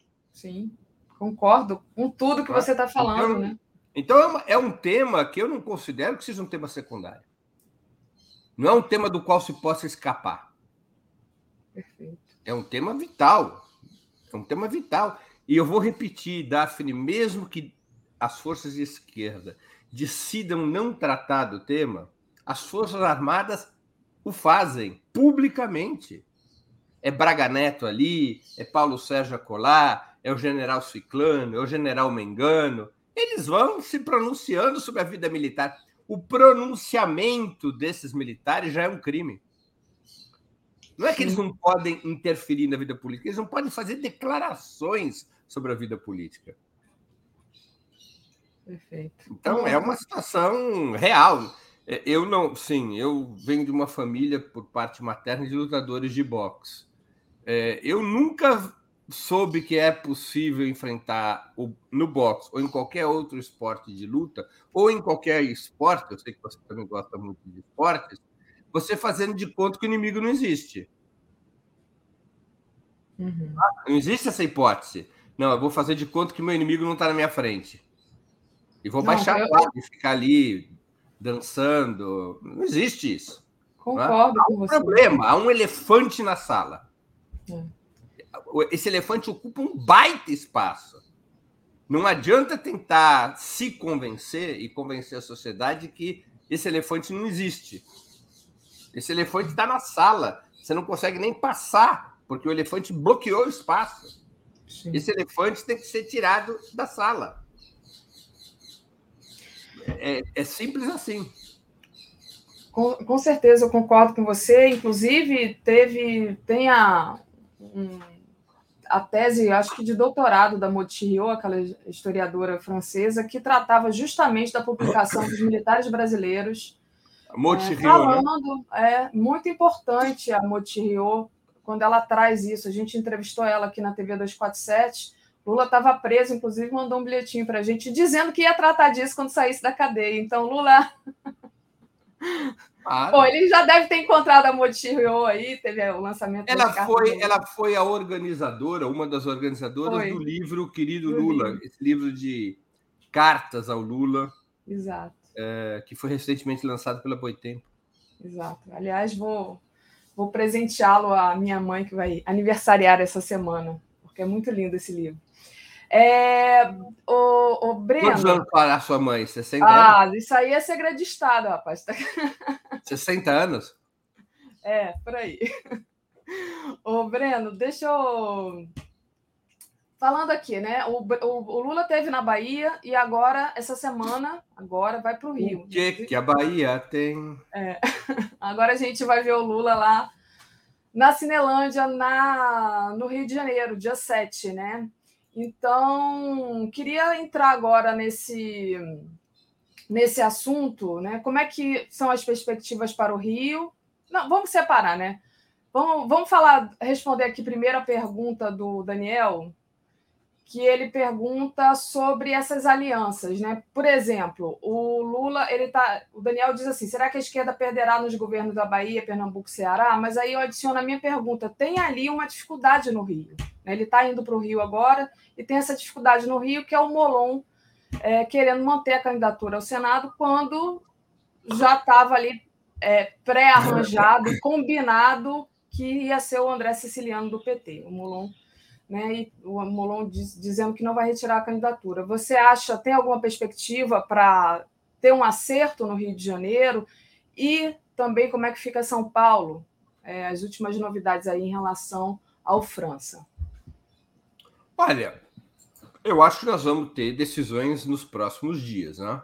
tanto no Rio quanto em São Paulo. A situação do Rio mais complicada do que a de São Paulo, mas ambas são situações com dificuldades que precisam ser superadas. Essa do Rio é um pouco de lógica, né? É assim: é, o candidato a governador é do PSB. Muito que bem, o PT, o PSOL, outros partidos aliados aquecem com a candidatura do Marcelo Freixo. É natural que a segunda candidatura majoritária, você tem três candidaturas majoritárias, uma por anexação que é o candidato a vice, que terá o Freixo, e a outra é, é o Senado. É natural que o, o, o, cargo do Senado seja de um outro partido, não seja do mesmo partido que tem o candidato a governador. Para você construir uma coalizão política, você tem que compor com os distintos agentes o PSB ou algum candidato do PSB reivindicar também o cargo do Senado é um pouco demais. É um exagero da conta. Né? Alegam os apoiadores do Molon e o próprio Molon. Ah, mas eu estou muito melhor nas pesquisas do que o André Siciliano. É verdade, hoje. Hoje é verdade. É verdade, porque o Molon é mais conhecido que o André Siciliano o Molon ele tem muito mais destaque na mídia e a campanha não começou. E na hora que a campanha começar, com apoio e presença do ex-presidente Lula e com apoio do próprio Freixo, que já declarou que acha mais acha prudente que o Molon desista da sua candidatura ao Senado, é o potencial do siciliano não é diferente do Molon. Ambos terão dificuldades, diga-se de passagem. Tá? Mas é o, o, a, o potencial de apoio político da, da coalizão. André Siciliano é um candidato a quem um pouco conheço. Eu conheço muito mais ao Molon do que ao André Siciliano. Já ouvi muitas críticas ao André Siciliano, de muitas pessoas por quem eu tenho admiração e respeito. Uh, já ouvi também quem o elogia. Agora, ele é o candidato que o PT botou na mesa. E o PT é uma parte importantíssima da coalizão. Se o PSOL tivesse reivindicando um candidato ao Senado, seria mais legítimo. Um outro partido da coalizão propõe o Senado. Aparentemente, o PSOL apoia a, o pleito do Molon, porque o Molon tem mais proximidade com o PSOL do que é o André Siciliano. Mas, de toda maneira, o Molon é um candidato do PSB. Então, eu creio que o bom senso ali nos de, dever, deveria conduzir as forças de esquerda a, a uma fórmula Freixo governador e André Siciliano para o Senado. É o nome que o PT apresentou. É? O PT poderia ter outros nomes que passassem mais fácil, goela abaixo de, dos demais partidos? Talvez sim. É, é possível que se o nome fosse o Lindbergh, não haveria essa polêmica toda. É possível que fosse outros nomes, se tivesse numa outra condição é, política de saúde, a Benedita da Silva, tampouco haveria polêmicas, mas o PT tem o direito de ter o candidato ao Senado. É um direito político o PT ter o candidato ao Senado no Rio. É? Então, é, eu creio que isso vai se consolidando, sabe, Daphne? Eu tenho percebido no próprio PSB, pela declaração do Freixo, que isso é uma posição que vai se consolidando. Sim. Vai se consolidando. Então, eu creio que, ainda que demore um pouco, eu acho que o pleito do Molon, que é legítimo, que é legítimo do ponto de vista político, mas eu acho que o pleito do Molon ele acabará sendo revogado pelo próprio candidato. Acho que o Molon é, vai ficar numa situação difícil. A candidatura dele ficaria numa situação difícil, mesmo que comece melhor nas pesquisas. Ele poderia viver uma situação até mesmo de exclusão de palanque nas idas do Lula ao Rio de Janeiro, por exemplo. Exato. É por isso, nesse sentido, que eu perguntei para você, como o Lula vai estar lá claro. dia 7. Pode então... começar a viver uma exclusão de palanque. Isso é, uma, isso é muito grave, né? Numa campanha uh, como a, a atual. Então, eu acho que ali vai haver uma solução. São Paulo é um caso mais complicado do ponto de vista de análise. A tendência é uma solução é, de retirada da candidatura do Márcio França. Eu tenho muitas dúvidas se é bom para a esquerda a retirada da candidatura do Márcio França, a uhum. bem da verdade. Quando a gente olha o cenário, quando o Márcio França retira a candidatura, um em cada três eleitores do Márcio França vai para o Fernando Haddad. Os outros dois ficam numa espécie, ou ficam numa espécie de espera, de stand-by por uma candidatura conservadora, ou já que se encaminham para o Rodrigo Garcia e para o Tarcísio, o candidato do bolsonarismo em São Paulo. O Márcio França não tem um eleitorado progressista, ele tem um eleitorado conservador na sua maioria. E, tem, e funciona como um muro de contenção é, de, de um voto conservador mais moderado. Nas pesquisas em que o Márcio França está na disputa, o voto que vai para ele deixa de ir para o Rodrigo ou para o Tarcísio, os dois candidatos de direita. Eu creio que seria mais razoável é, para a candidatura do Fernando Haddad passar para o segundo turno com um conservadorismo dividido em três candidaturas, sendo que uma dessas candidaturas o apoiasse no segundo turno, no caso do Márcio França. As chances de vitória do Fernando Haddad, penso eu, aumentariam nessas circunstâncias. Sem a candidatura do Márcio França no cenário, claro, aumentam os votos do Fernando Haddad. O Haddad pula, se minha memória não me trai, na pesquisa da Datafolha, o Haddad pula de 29% para 35% dos votos. Uhum. Então ele aumenta a musculatura no primeiro turno. Mas será que isso significa um, uma boa perspectiva para o segundo turno? O fato de ter apenas duas candidaturas fortes eh, de direita contra o Haddad, que tendem a se unificar para derrotar o PT, será que não seria um melhor cenário ter uma terceira candidatura que se aliasse ao Fernando Haddad, no caso do próprio Márcio França? Então eu tenho dúvidas. Mas, aparentemente, a campanha não tem dúvidas, por uma razão simples. É muito complexa a situação do vice do Lula se o Márcio França continua a ser candidato ao governo. O Alckmin virou vice-governador virou candidato a vice-presidente do Lula, é, especialmente por conta da situação de São Paulo. Tá? É, o Alckmin não traz votos ao Lula em termos nacionais, mas em São Paulo criou a retirada da candidatura a governador do Alckmin e sua aliança com Lula no plano nacional. Esse movimento do Alckmin criou um cenário mais favorável para que Fernando Haddad possa eventualmente vencer as eleições em São Paulo. Agora, se temos no par a candidatura do Fernando Haddad e a do Márcio França, o Alckmin ficaria neutralizado. Ele não poderia fazer a campanha do Fernando Haddad e não a do Márcio França. Ficaria muito estranho ele fazer a campanha do Márcio França e o Lula do Fernando Haddad. Geraria uma divisão na chapa nacional. Então, precisa resolver essa situação do Alckmin. Para resolver essa situação do Alckmin o Alckmin poder fazer campanha para o candidato é, é, Fernando Haddad, Márcio França tem que sair do páreo. Então, eu creio que a campanha está decidida o PT está decidido, os demais partidos aliados, e que o Márcio França tem que retirar a candidatura. E acho que é o que vai acontecer, ele vai retirar a candidatura. É a uhum. tendência principal. O que eu não sei é se isso é bom para a eleição do Fernando Haddad. Uhum, tá? Agora, tem que resolver um outro embrólio em São Paulo. E aí é um embrólio parecido com o do Rio, só que envolvendo outro partido. Os três principais partidos da coalizão pró-Fernando Haddad, no caso de retirada do Márcio França para apoiar o PT, os três principais partidos seriam o PT, claro, que tem como candidato a governador Fernando Haddad, o PSB, que no caso da retirada do Márcio França teria é, um peso e, portanto, a, a, preferência na escolha da segunda vaga majoritária, e tem um terceiro partido que é o PSOL, cujo candidato a governador, é, Guilherme Boulos, abdicou dessa pretensão, já tem meses, e é candidato a deputado federal. Mas o PSOL é o terceiro partido da fórmula. E o PSOL não pode estar excluído da fórmula majoritária em São Paulo, ou isso vai gerar uma crise importante na coalizão.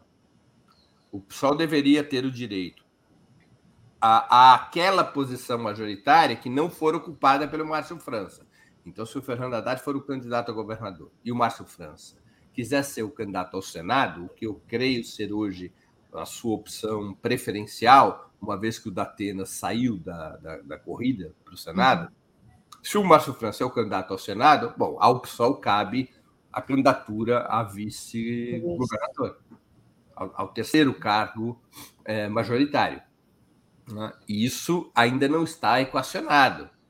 Houve até umas pisadas no pé. O presidente do PT de São Paulo deu umas declarações infelizes há umas semanas atrás. É, há uma certa um, certo atropelo. Então, não, o, o PT quer que o candidato a vice não tem que vir do PSOL, tem que vir da Federação PSOL Rede. E aí, da, da Federação PSOL Rede, a melhor candidatura seria da Marina. E a Marina deveria ser a vice do Fernando Haddad. Quer dizer, é uma. Já começa a ser um desrespeito um pouco às regras de uma coalizão.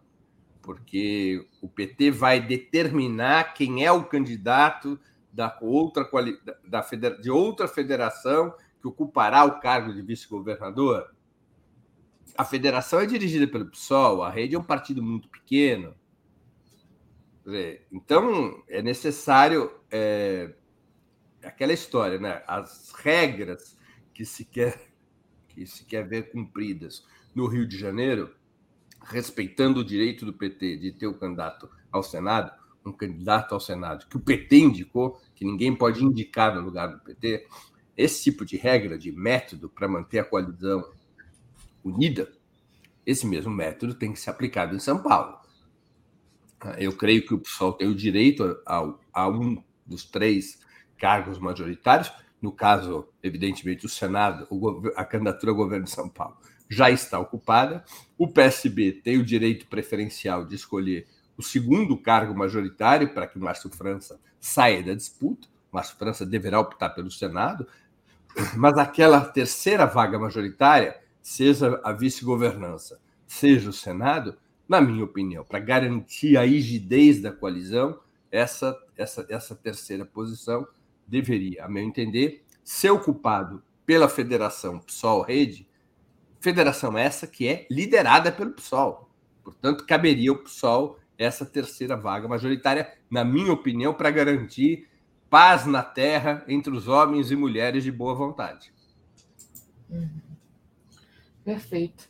É, deixa eu trazer aqui os comentários, Breno. Vamos lá. Cláudio Alves. Breno, não seria melhor extinguir os postos de oficial general, como fez Gaddafi na Líbia? Os oficiais generais não são o que há de pior nas Forças Armadas? Pergunta aí. Euclides Roberto Novaes é, mandou um superchat aqui para gente. Obrigada. Militares não tiram a farda nem dormindo. A Oliveira pede um recorte da sua análise esclarecedor e progressista Daniel Miage pergunta sobre vice. Breno é, e depois Tereza. Brasil, de fato, deu que Marina, Juliano Medeiros e Pasme, Lu Alckmin são cotados para serviço do Haddad. Qual a sua opinião? Já passo para você. E se quiser responder ao, ao, Daniel. E a Edna Santos do Amaral. É, André Siciliano não tem o apoio da população. Molon é o único que pode enfrentar Romário. É, tem essa questão do Molon estar tá na frente nas pesquisas, mas quando o Lula não está é, tá apoiando o siciliano, né? Quando o Lula não aparece ao lado do siciliano. E tem uma história também, né? É, que até foi levantada ontem por uma análise que o Adig Damus fez, é, falando, né? Ele, do ponto de vista do PT, o siciliano é alguém que se manteve ali firme ao lado do Lula, no PT, no momento mais difícil, e o Molon, é, ele era lavajatista, né? extremamente lavajatista, mas enfim, não... só para trazer aqui, uh, botar mais lenha nessa fogueira. É um argumento. Ah, perdão, perdão, desculpa. Não, queria não passo, pode falar, pode não, falar. Esse é um argumento importante, mas secundário, né? Eu acho que o argumento mais importante sobre a mesa é o argumento do direito do PT de ter um, uma candidatura majoritária na coalizão. E essa da pesquisa, de que alguém escreveu aqui que ah, mas o Molon está na frente. É, mas então, volto a dizer, é uma pesquisa, é, ela, ela detecta é, uma condição de temperatura atual, ela não é uma pesquisa avassaladora, ela não é uma pesquisa que é uma referência, mas eu creio que está abaixo desta outra questão, que é a metodologia de quando você forma uma coalizão. Você tem que abrigar os interesses e objetivos dos partidos que compõem essa coalizão. É, essa história de que não, Molon foi lavajatista e o, o, o, siciliano defendeu o PT e o Lula, nunca não rompeu com o PT, é um argumento, mas é um argumento secundário, porque também pode se atacar o siciliano. O siciliano é muito próximo do Cláudio Castro, dizem seus opositores. Na verdade, a campanha que o siciliano fará no interior do Rio de Janeiro, muitos dizem, é Cláudio Castro siciliano, ele vai trair a candidatura do Freixo. Alguns falam isso, enquanto que o Molon se manterá firme com o Freixo. Esses argumentos todos, eles são argumentos secundários. Tem chumbo para todos os lados. Chumbo a favor, chumbo contra o Molon, chumbo a favor, chumbo contra o siciliano. Né? É, isso é o normal da luta política. Cada um tem suas histórias, cada um tem suas contradições. A questão fundamental é a seguinte: uma coalizão ela pressupõe a composição entre partidos. E esses partidos, os partidos mais fortes de uma coalizão, devem ter seus direitos e sua representação respeitados. Ponto. Ou não faça a coalizão cada um concorra por conta própria. Você não pode ir para uma coalizão querendo excluir um partido importante de ter representação. Você não pode excluir o PT da fórmula é, da, da coalizão no Rio de Janeiro. Não tem como, é o partido do candidato a presidente da República. Do candidato favorito à presidência da República. Então, é um, o PT tem o direito de ter o candidato ao Senado, assim como eu acho que aqui em São Paulo, o PSOL tem o direito de ter o candidato ao Senado a vice-governador. E o PSB, sem o Márcio França, também tem esse direito. O PT não poderia chegar aqui em São Paulo e dizer: não, olha, nós vamos querer fazer uma aliança com vocês, PSB, PSOL, mas a gente quer o candidato a governador e também quer o candidato ao Senado. A gente acha que o melhor candidato ao Senado é o Suplicy, por exemplo. Aposto que nas pesquisas o Suplicy estaria na frente do Márcio França, na frente do Juliano Medeiros, na frente de todo mundo. E o PT diz, não, as duas candidaturas são nossas. Vocês que se adequem às nossas, às nossas, é, aos nossos pleitos, porque as pesquisas dizem que nós estamos na frente nas duas posições. Não pode, isso arrebenta a coalizão. Em São Paulo, no Rio, em qualquer lugar. Então, este é o argumento principal. Esse é o argumento principal. O PT. E o Rio tem... respeitou lá em Pernambuco, né? Hã? Porque o Rio respeitou lá em Pernambuco. Na verdade, a, a, questão de Pernambuco, o PT saiu perdendo, né? Porque respeitou o, o, o PSB, não foi isso? O Pernambuco é uma outra situação, eu acho, né? Porque Pernambuco é uma aliança subordinada à chapa nacional. Havia um uhum. interesse da chapa nacional em ter o apoio do PSB, mesmo que o PSB não participe da federação PT, PV, PCdoB.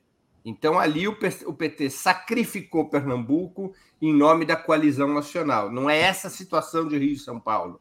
As chapas em Rio e São Paulo não estão se formando é, exclusivamente por conta do pacto nacional. Elas têm realidades regionais. No Rio se quer derrotar Cláudio Castro, representante do bolsonarismo, e em São Paulo se quer derrotar tanto o Tarcísio quanto o, o Rodrigo Garcia, atual candidato do PSDB. Né?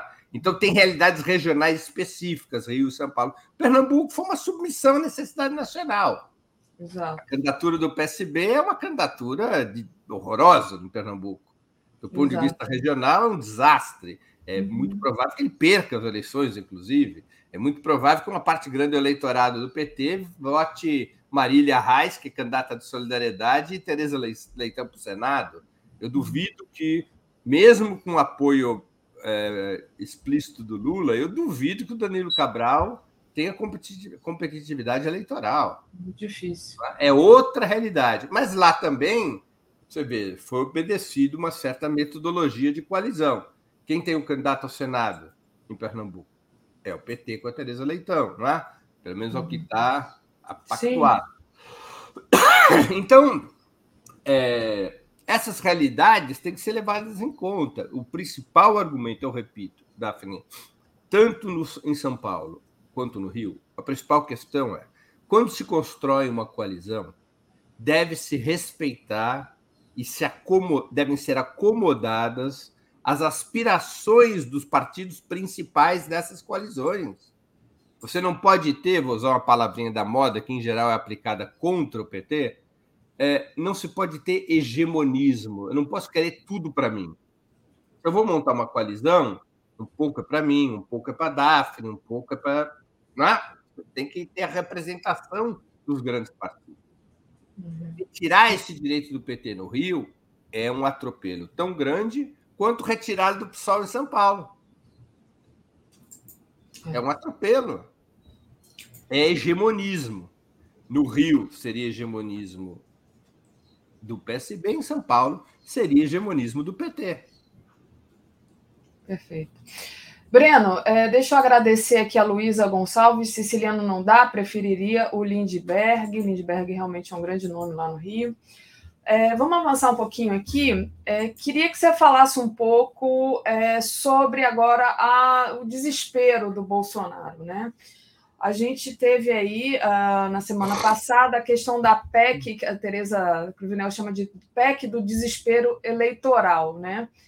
Que o, a oposição votou também é, a favor, no sentido de que ano de eleição muito difícil votar o que traria algum benefício, mesmo que rápido, para o povo. Como é que você viu a votação dessa PEC e como é que você vê esse desespero do Bolsonaro? Porque tem um desespero aí, né? Hoje, na Folha de São Paulo, a jornalista Mônica Bergamo, ela disse que teve uma alta de abstenção verificada nas eleições é, presidenciais na Colômbia, e isso acendeu um alerta para os bolsonaristas né, que estão preocupadíssimos com a abstenção é, aqui no Brasil e que seria ruim, me parece, para o Bolsonaro e que eles vão agora incentivar é, que as pessoas é, para as pessoas irem votar. O Bolsonaro está desesperado. Basta ver, voltando à questão da Bahia, aquela meia dúzia de é, motos acompanhando o Bolsonaro. Como é que você vê esse, essa questão do desespero do Bolsonaro nessa situação atual? Olha, Daphne, a situação é muito difícil, né? Bolsonaro está se consolidando na sociedade brasileira uma corrente majoritária para Lula. Essa, eu disse isso na semana passada, vou aqui repetir a ideia. Essa não é uma eleição programática. É uma eleição plebiscitária. Ninguém está decidindo, ou ninguém está prioritariamente decidindo, qual é o rumo do país. Está se decidindo qual é o rumo que se quer impedir que o país tenha a, a direita quer impedir que o PT retome o comando do, do, do Estado e o petismo e o eleitorado democrático, de forma geral, quer impedir a continuidade do Bolsonaro. Então é um plebiscito. No fundo, é um plebiscito entre a Constituição de 88 e o Bolsonaro. Ironicamente, com o PT assumindo o papel de liderança na defesa da Constituição de 88, contra a qual o PT votou há 34 anos atrás. Né? O PT votou contra a Constituição de 88. Mas nesse momento é o partido que lidera a coalizão restauracionista, ou seja, a coalizão de forças que quer restaurar, pelo menos no que diz respeito é, ao funcionamento da democracia liberal, que é restaurar a Constituição de 88. Restaurar o funcionamento da democracia liberal, restaurar a lógica de construção de um estado de bem-estar social e assim por diante. Tá? Então, essa é a confrontação entre as forças que querem defender a Constituição de 88 e as forças que defendem o bolsonarismo, que acena, ainda que de uma maneira vaga e imprecisa, para a ruptura dessa ordem constitucional e a construção de um novo regime político de caráter autoritário. Essa é a confrontação na sociedade. Não é uma confrontação programática, ela é plebiscitária. As forças de defesa da Constituição são, estão representadas pelo Lula e as forças é, da mudança de regime político para um regime autoritário estão representadas por Bolsonaro. Essa é a confrontação que nós temos. Nesta confrontação, o Bolsonaro está se isolando. Ele está nitidamente é, vivendo já há várias semanas um, uma tendência de perder força. O, Bolsonaro estagnou, o Lula voltou a crescer depois que mais candidaturas da terceira via desistiram. O Bolsonaro tinha sido beneficiado lá atrás com a desistência do Moro. O Bolsonaro recuperou para, para si votos que eram do Moro. Mas o Lula foi beneficiado pela desistência do Dória. Então você tem um cenário no qual o Bolsonaro segue perdendo força e o Lula ganha algum espaço adicional nas pesquisas, apontando aí para uma diferença de primeiro turno que, dependendo da pesquisa, eh, vai de 12, 13 a 20 pontos percentuais, com várias dessas pesquisas já indicando uma forte possibilidade do Lula ganhar uh, em primeiro turno. Então, nesse cenário, o bolsonarismo começou a entrar em parafuso. Começou a entrar em parafuso. A chamada PEC do, do desespero, que é uma distribuição de recursos para tentar comover os eleitores mais pobres, eu acho que ela é de muito difícil. É, é muito difícil que ela tenha um resultado positivo do ponto de vista eleitoral. Muito difícil está muito perto das eleições. O bolsonarismo errou muito nesse ano de 2022 no que diz respeito ao timing, da mesma maneira que errou no que diz respeito à pandemia, em termos de cálculo eleitoral. Especialmente em 22, o bolsonarismo deveria ter acionado a PEC do desespero mais longe das eleições, mais distante. Poderia ter acionado isso já no final de fevereiro início de março, quando começou a guerra na Ucrânia. Dizer, opa, é uma situação nova no mundo, situação de emergência, vamos aqui decretar de novo emergência pública, vamos adotar essas políticas sociais com distância em relação às eleições, há, há sete meses das eleições. Agora está muito próximo, e estar muito próximo significa dois problemas para o Bolsonaro. Primeiro, a demora em se sentir os efeitos sociais dessas medidas está ficando muito perto das eleições para que esses efeitos possam ser sentidos e para que uma parte do eleitorado diga: puxa, o governo fez algo que me beneficiou, deixa aqui pensar melhor o meu voto, Bolsonaro não é tão ruim assim, ele pensa no povo, olha as medidas que ele adotou para os mais pobres, olha as medidas que ele adotou para diminuir o preço do combustível, vamos dar um voto de confiança nele. Esse processo de convencimento do eleitorado a partir das, dos benefícios potenciais da PEC do desespero, é, não dá mais tempo de maturação. Isso não é uma maturação imediata. Não é que sai uma notícia num dia e no dia seguinte as pessoas já mudam seu voto. Não funciona desse jeito. O segundo problema que tem essa PEC do desespero, em termos de timing, é, é, Daphne, é, é a percepção de que é uma embromação eleitoral. Eu vou lembrar um episódio da história do país em que ficou muito claro como o povo reage a medidas muito próximas às eleições.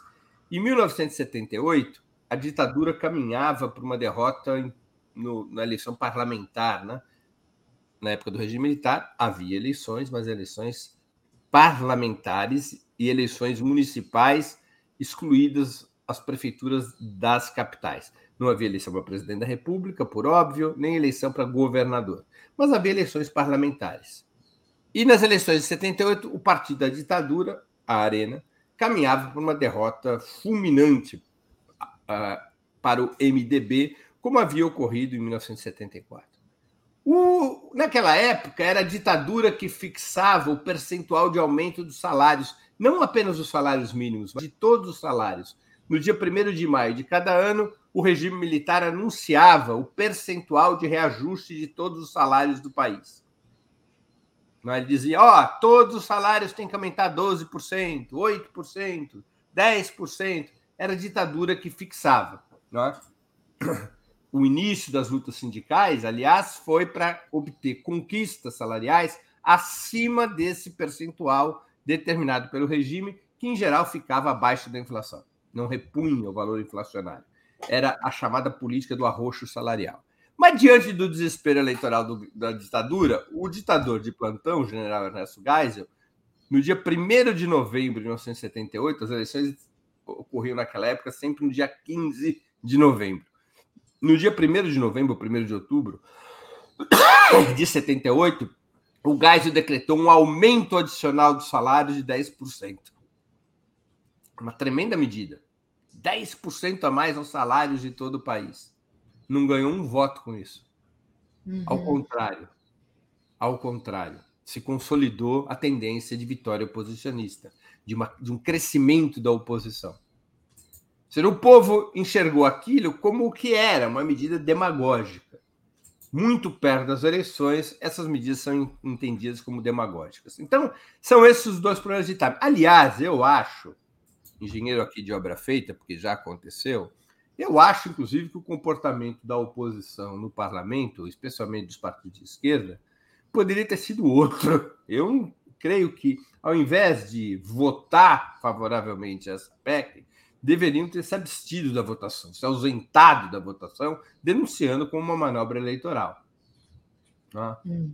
Creio eu que seria uma atitude pedagogicamente e politicamente mais forte junto à opinião pública. Mas se preferiu, hum. é, em nome do atendimento às necessidades populares, no Senado, pelo menos, se preferiu votar favoravelmente essa PEC.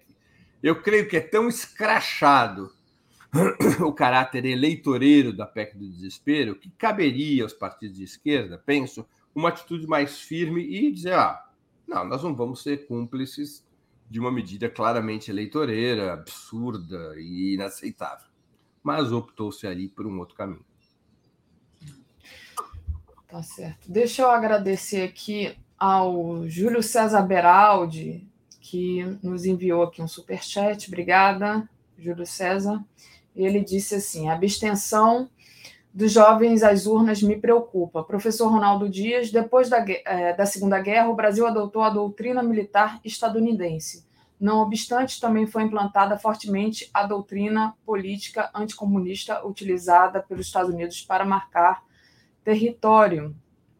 Ah, o perfil Reponsa Muita Habilidade diz qual tática que será usada para eleição para a Câmara.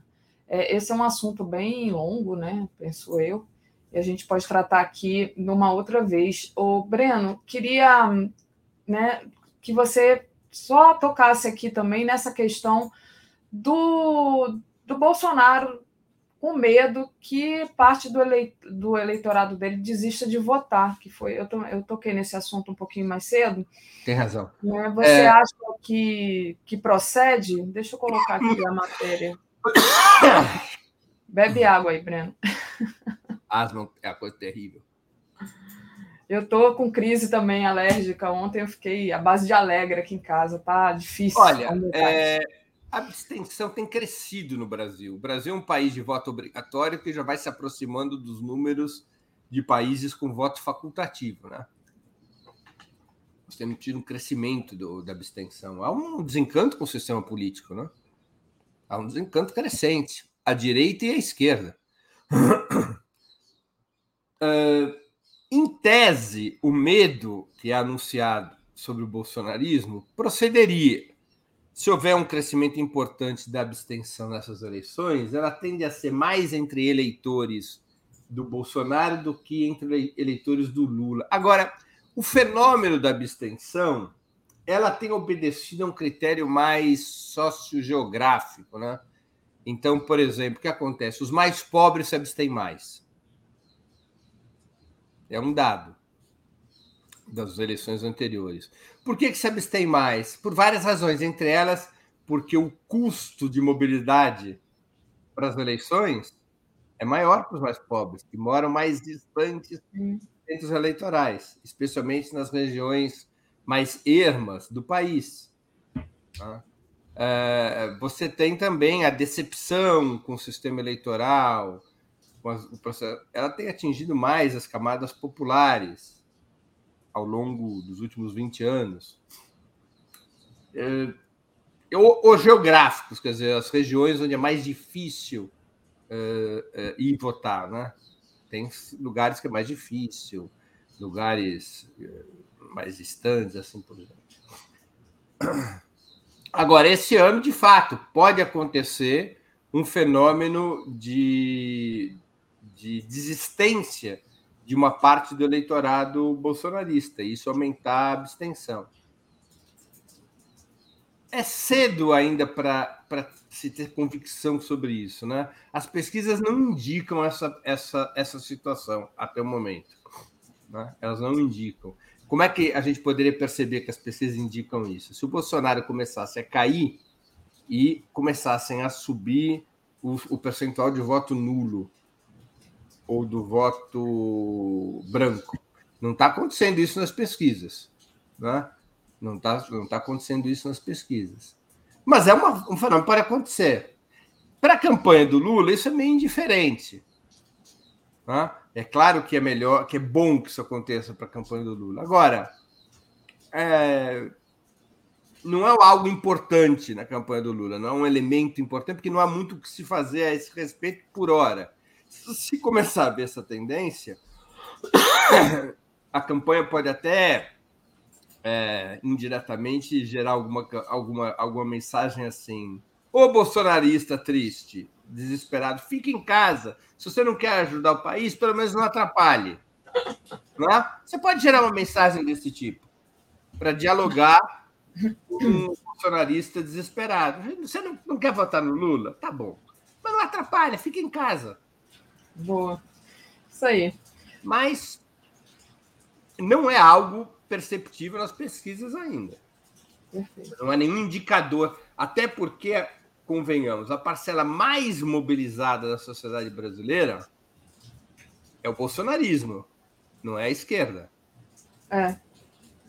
Ah? Verdade.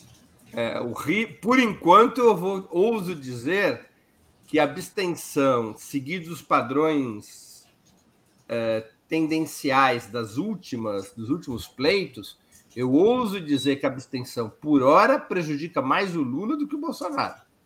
Uhum. Acho que o Lula poderia ter um percentual ainda mais elevado de intenções de voto se não fosse a abstenção estrutural que vem se construindo no país. Exatamente porque a abstenção estrutural ocorre especialmente entre os votos mais pobres. O Gilberto Corvinel está dizendo que nenhuma pesquisa é capaz de captar abstenção. Não diretamente, mas indiretamente. Qual é a fotografia que demonstra é, possibilidades de crescimento da abstenção? Quando um candidato perde é, é, densidade eleitoral nas pesquisas e vão ganhando densidade outras opções, como o voto nulo e branco. Isso significa dizer uma candidatura? Significa dizer que todos os votos nulo e branco são abstenção? Não. Mas um crescimento é, extraordinário de voto nulo e branco, com a queda do, de um determinado candidato, revela um maior potencial de abstenção. A abstenção é, ideológica, essa abstenção do qual supostamente o Bolsonaro não teria medo, ela tem uma ramificação semelhante ao voto nulo. Tá? É, ele tem razão, Corvinal, não existe nas pesquisas, um, uma na enquete das pesquisas não existe. Você irá votar? Sim ou não? Não existe essa pergunta que até poderia ser feita. Mas é, é, as pesquisas preferem uma outra metodologia. Qual é a metodologia das pesquisas? Elas aplicam o coeficiente médio de abstenção por região do país. Então, os institutos fazem os levantamentos, aí eles pegam o mapa das últimas eleições, vê como é que foi a abstenção eh, nos, nas cidades e estados do país inteiro e aplica esse coeficiente às pesquisas, de tal maneira que retira, eh, que, que eh, utiliza essa abstenção para estabelecer o equilíbrio entre as regiões e, e cidades. Por exemplo, se em Pernambuco a abstenção foi de 30% e em Alagoas foi só de 20%, na hora que vai se fazer a consolidação da pesquisa, aplica-se essa abstenção sobre Pernambuco e sobre Alagoas. Não, não, são todos os institutos que fazem isso, mas vários fazem isso, exatamente para absorver a taxa de abstenção. Se o Bolsonaro tivesse tendo uma queda e crescer do voto nulo e branco, reforçaria esse potencial de, de, de abstenção. Não há nenhum sinal a esse respeito, por hora. Perfeito. Eu não vejo, pelo menos, nenhum sinal. Perfeito. De... O Edu Mangbit está dizendo que não consegue enviar superchat. Edu, dá uma olhada aí no seu cartão, deve ser. Aqui eu não sei, não, não... tá tudo certo. O Lúcio Hazer diz: Breno, algumas pesquisas mostram como vão votar pessoas que votaram, nulo, branco, abstenção em 2018. Estou dizendo para você procurar números bons.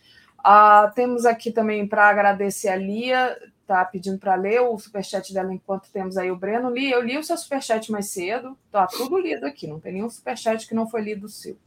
Cláudio Kazuca mandou aqui um super sticker. Breno, queria que você trouxesse a programação dessa semana é, do Opera Mundi. Só agradecer aqui também o Cadu, que diz: e a turma do não sabe ou não escolheu? É abstenção? Muito que bem. É... A programação do, do Ópera, vou falar primeiro do 20 minutos, de segunda a sexta, sempre às 11 horas da manhã. É, eu vou entrevistar hoje às 11 horas da manhã a médica infectologista Luana Araújo. Vocês devem estar lembrados, ela foi a grande estrela da CPI da pandemia no ano passado, porque ela colocou abaixo todo o negacionismo uh, bolsonarista. Então, a Luana Araújo eu vou entrevistar. O título da entrevista de hoje, Daphne, é Corremos risco de um apocalipse viral. É uma conversa sobre pandemia no Brasil, mas é uma conversa sobre vírus, sobre saúde pública, sobre a relação entre é, situações de pandemia viral é, e meio ambiente. É uma conversa sobre um, um, drama, um dilema da humanidade nos tempos de hoje, um dilema do Brasil e da humanidade. O que, o que, que significou a pandemia? O que, que significa essas novas notícias que, que se há de novos riscos virais? Agora temos o risco da varíola do macaco e assim por diante. Não é? Ou seja, e, e, e como é que a saúde pública, como é que pode ser enfrentado esse esse esse tema. Né? Então, hoje, às 11 horas da manhã, eu vou entrevistar a Luana uh, Araújo. Amanhã, às 11 horas da manhã, eu vou entrevistar o jornalista Juca Kfouri. É uma, uma conversa sobre futebol, a tragédia do Sarriá 40 anos depois. No dia 5 de julho de 1982, o Brasil perdeu por 3 a 2 da Itália e foi desclassificado da Copa de 1982. A seleção brasileira de 1982 é considerada a melhor seleção que o Brasil já teve depois da seleção da seleção dos tempos heróicos, as seleções da época do Pelé, de 1970 ou de 58.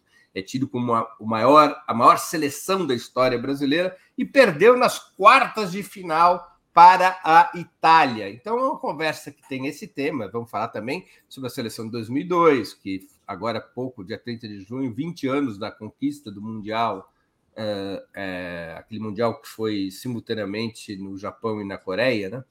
É, foi o último título brasileiro no Mundial. Esse ano temos Copa do Mundo de novo. Então é com, com o Ju que vai ser uma conversa sobre futebol, a tragédia de Sarriá 40 anos depois. Na quarta-feira, eu entrevisto também às 11 horas da manhã a Manuela Dávila, foi deputada pelo PCdoB, é, a Manuela Dávila, a pergunta para ela, o tema principal da entrevista é: a vida política fora de eleições?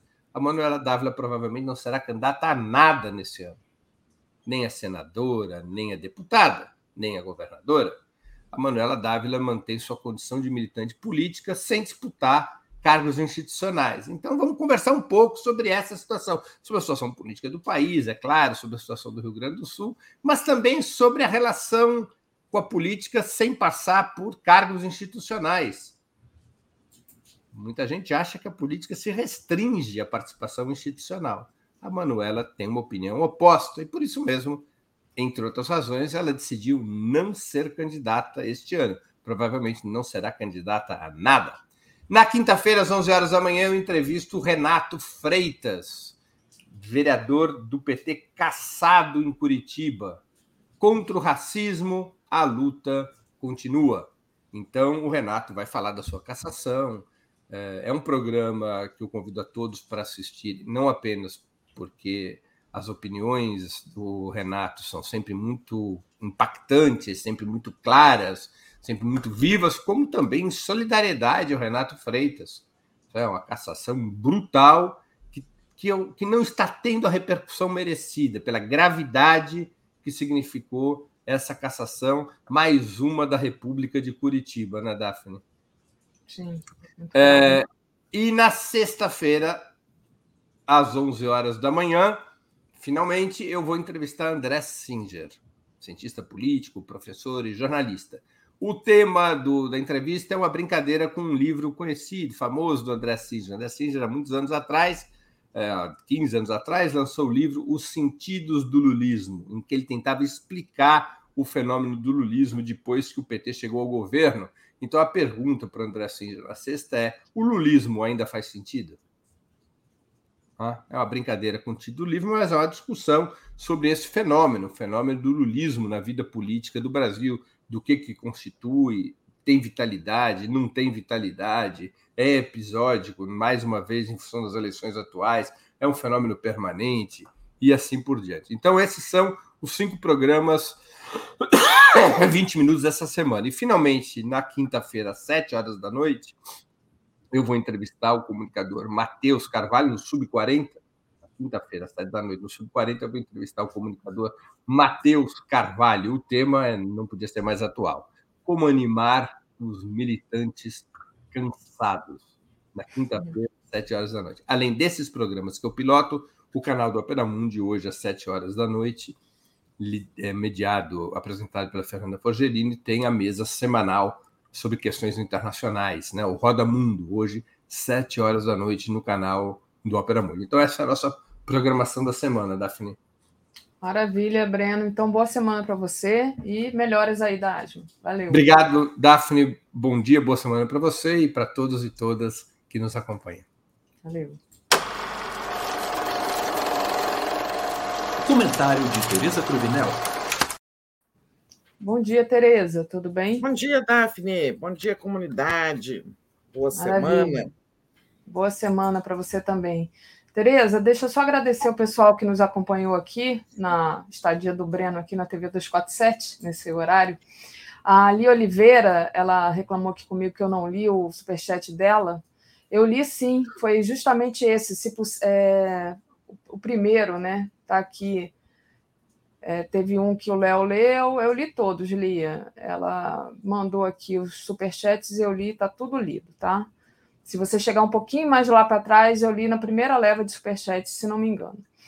E a responsa muita habilidade pergunta se pesquisa cap, capta voto amedrontado em Lula. Então, obrigada, Lia, por todo esse apoio, está sempre aqui com a gente. Queria agradecer também ao José Carlos de Chucair Jambeiro. Seja bem-vindo aqui ao nosso canal e ao Paulo Batistella, que enviou aqui um super sticker. Muito bom. Obrigada, Paulo.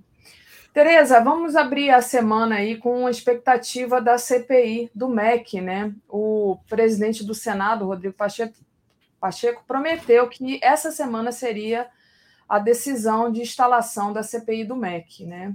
E os bolsonaristas já estão preparando as indicações é, para a CPI, né? Então estão ali disputando as vagas. Como é que você tem novidades?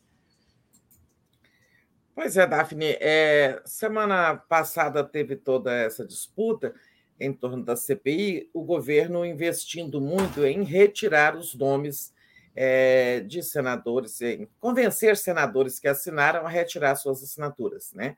Acabou não tendo êxito nisso, porque a CPI foi o requerimento de instalação da CPI foi apresentado com 31 assinaturas, quatro a mais que o necessário. Né?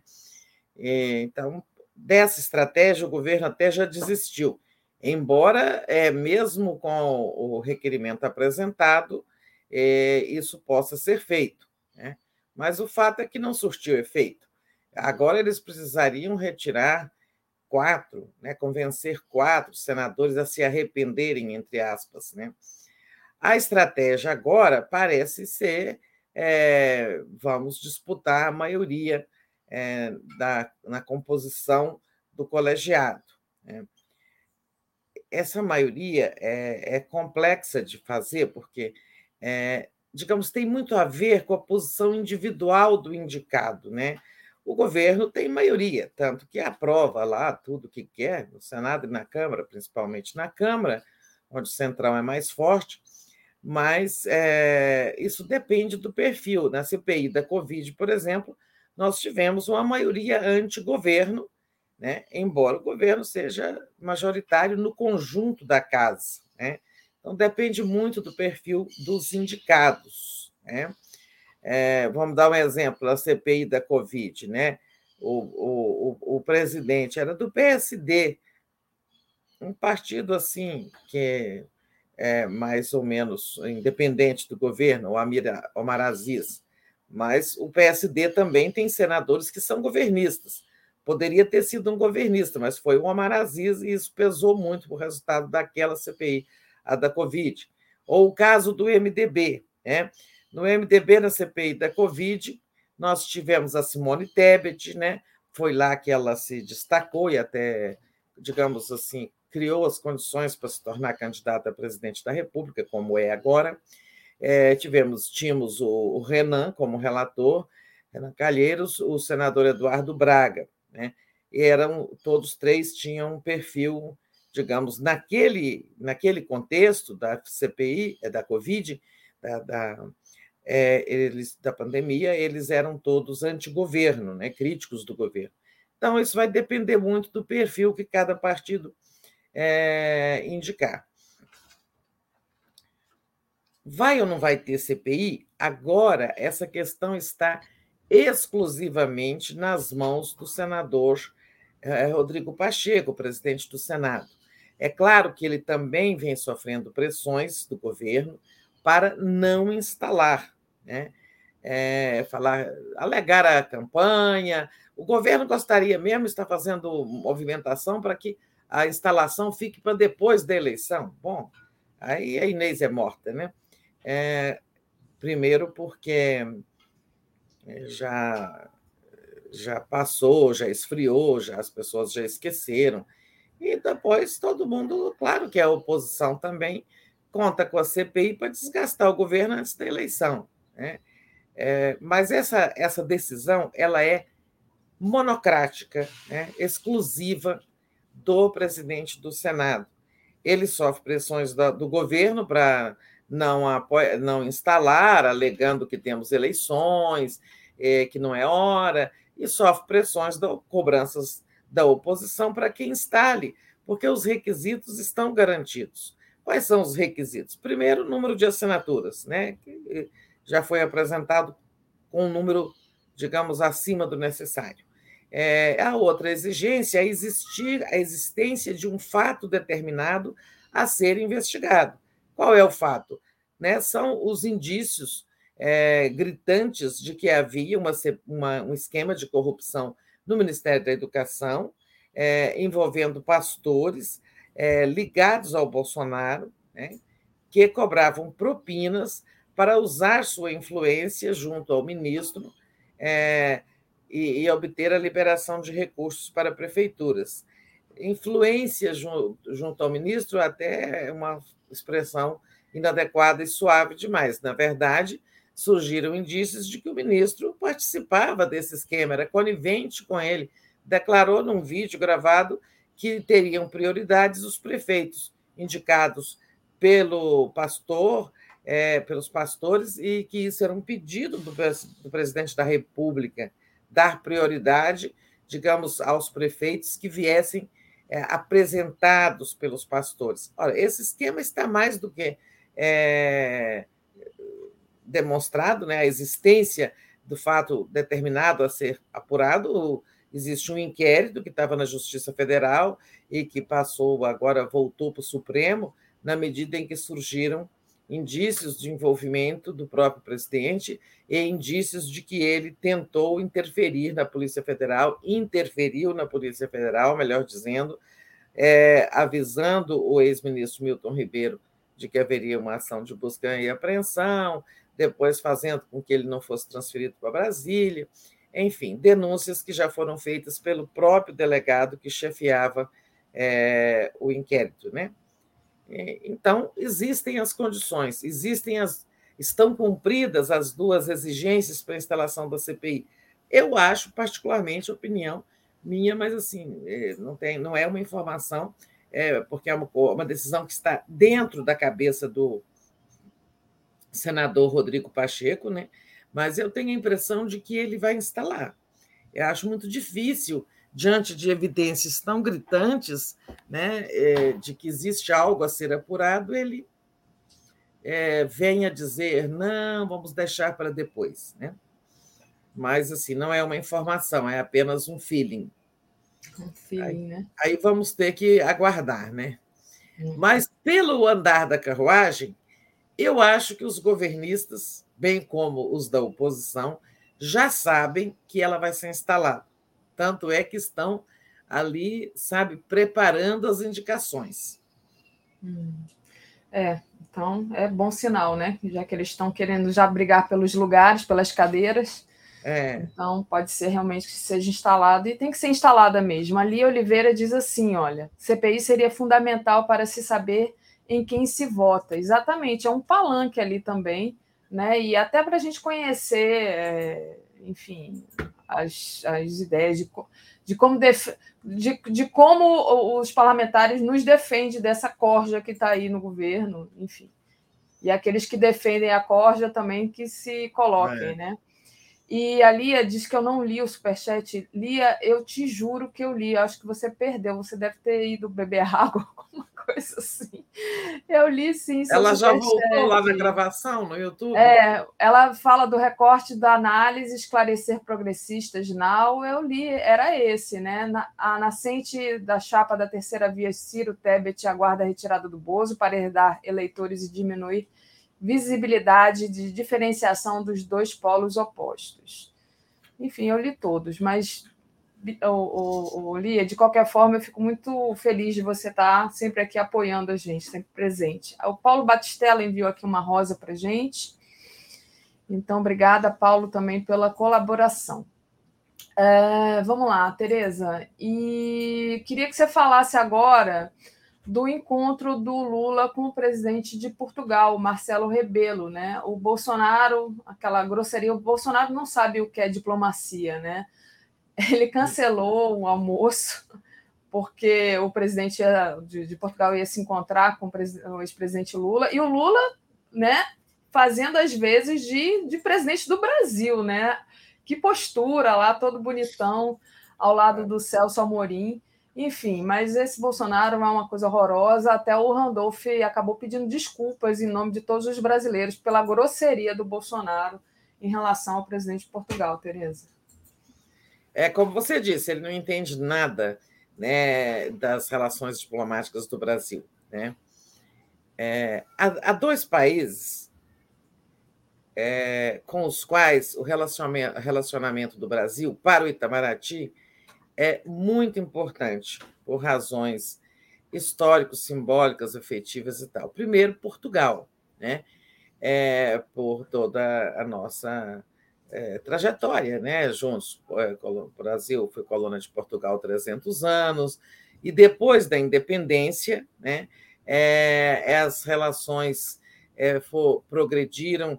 Teve ali os conflitos do, do, do, do primeiro momento, 2 de julho na Bahia, né, até celebrado no sábado, onde realmente tivemos ali, digamos, guerra civil, né, os brasileiros em armas, expulsando os portugueses e tal, mas nesses 200 anos depois da independência, as relações de Brasil-Portugal foram é, se estreitando e, e, passaram a ter uma importância é, simbólica enorme, não só simbólica, é, hoje em dia também é, importância econômica, social, é, sem falar na cultural, né?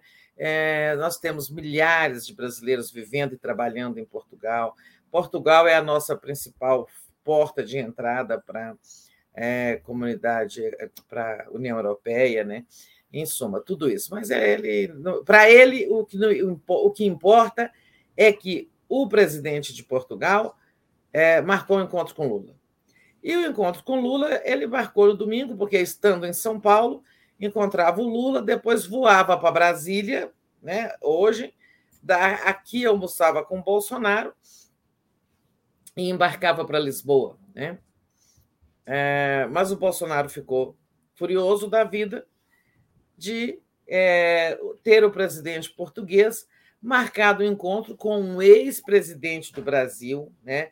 O Lula não é apenas candidato a presidente concorrente do Bolsonaro. O Lula é um ex-presidente do Brasil, governou o Brasil oito anos, é, e numa, numa conjuntura é, de, com uma política externa de grande. É, proje que projetou muito o Brasil pelo mundo, na construção na qual os laços né, diplomáticos foram bastante aprofundados com Portugal e muitas relações diplomáticas expandidas com outros países, tudo isso. Então, ele, o, o Lula continua sendo um player, né, um, um ator importante no cenário político global. Ele não entende nada disso. Ah, fiquei com raiva, né? É, magoei, magoei, cancelei, é, cancelou o, o, moço de hoje, né? O camaradinho com os cabelos em pé, né? Porque é uma coisa horrorosa horrível. É, mas foi o encontro. Eu não tenho detalhes do encontro do Lula com o presidente Marcelo Rebelo, que foi no consulado de Portugal em São Paulo. Não tenho detalhes, mas isso não importa. Eles conversaram é, aquelas, é, assuntos protocolares, é, né? não deve ter havido nada de, de muito especial, porque o Lula não está governando.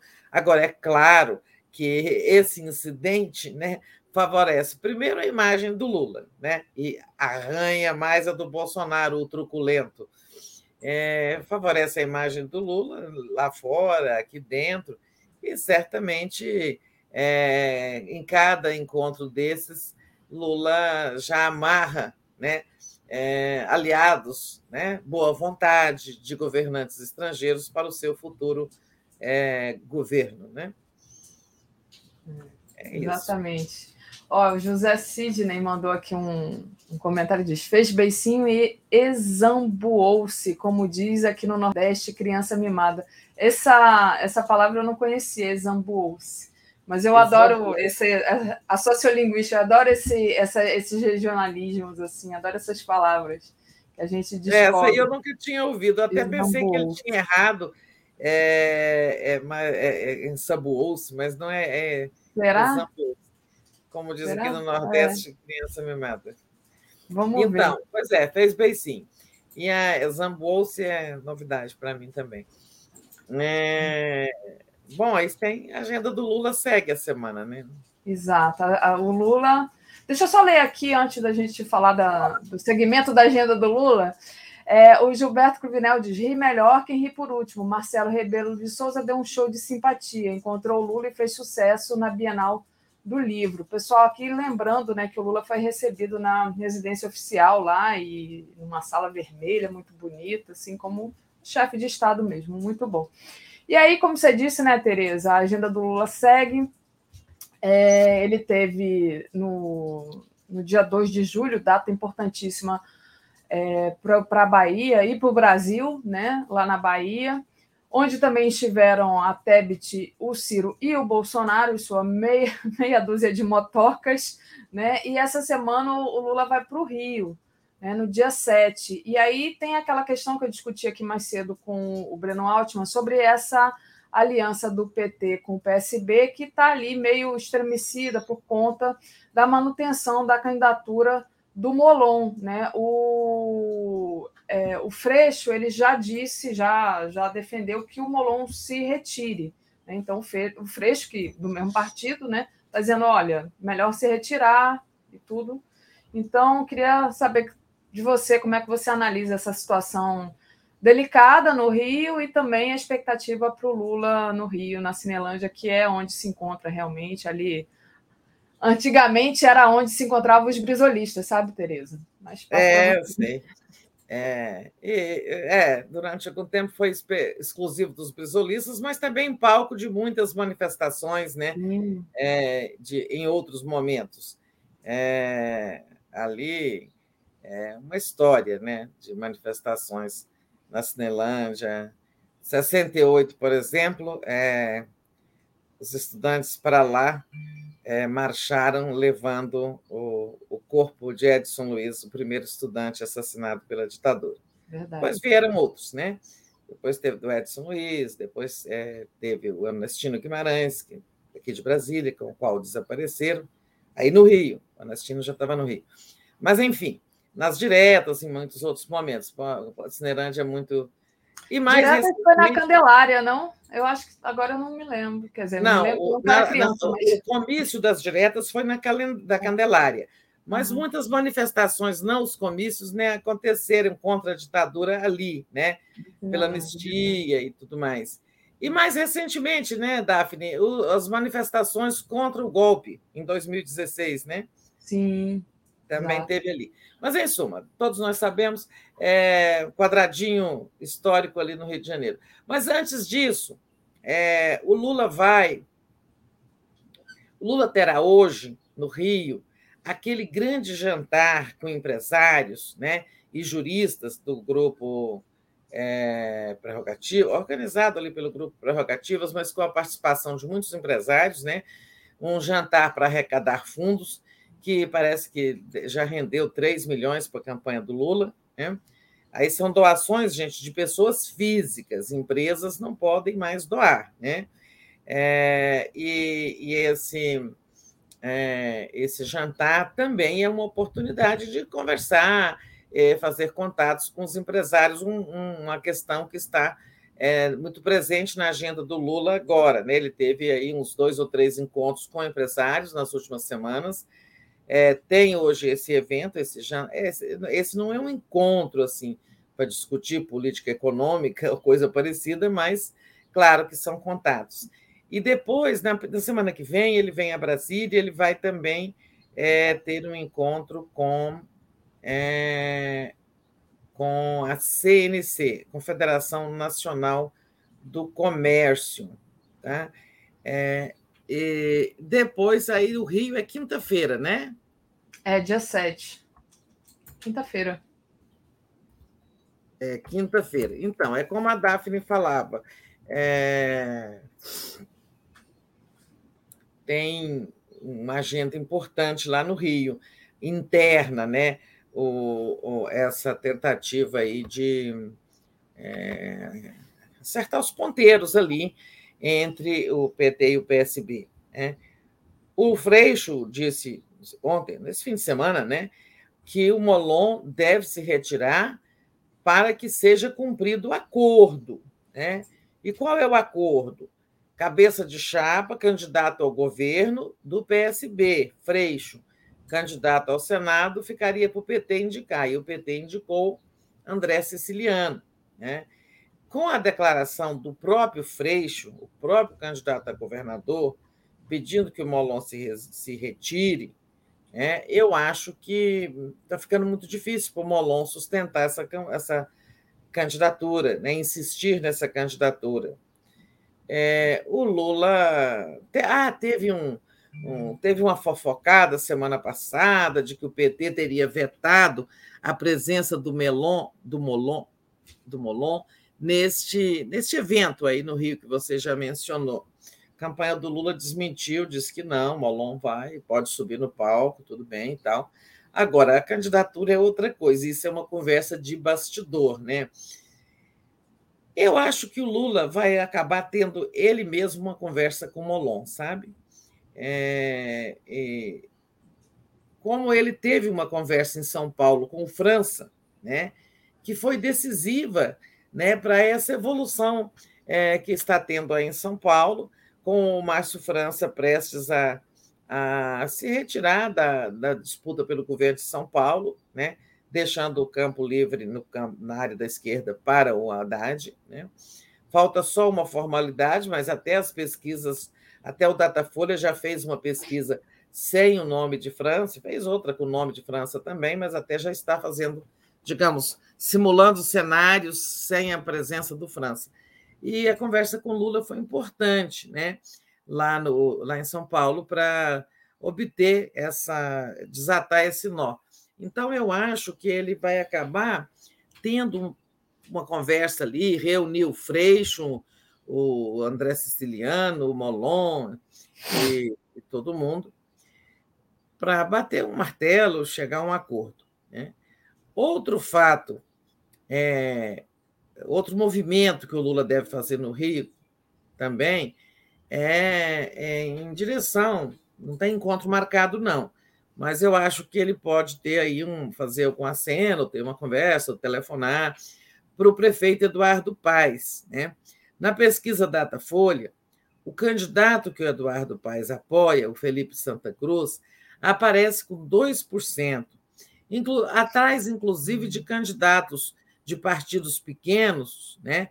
como o Ciro é, Garcia, do PSTU, que tem 5%, ou a candidato a candidata do PCB, que também tem cinco. Ou seja, o candidato do prefeito do Rio está muito mal. O Lula tem tentado fazer convencer o Paz a desistir e apoiar o Freixo. Né? É, isso talvez ele. Talvez isso tenha ficado mais fácil, mais possível, depois dessa pesquisa mostrando que Felipe Santa Cruz está muito com desempenho muito, muito ruim né? E também saíram, saiu pesquisa de, é, mostrando um índice de aprovação é, muito baixo do Eduardo Paes. Parece que só 26% né, apoiam o governo dele, a gestão dele na prefeitura.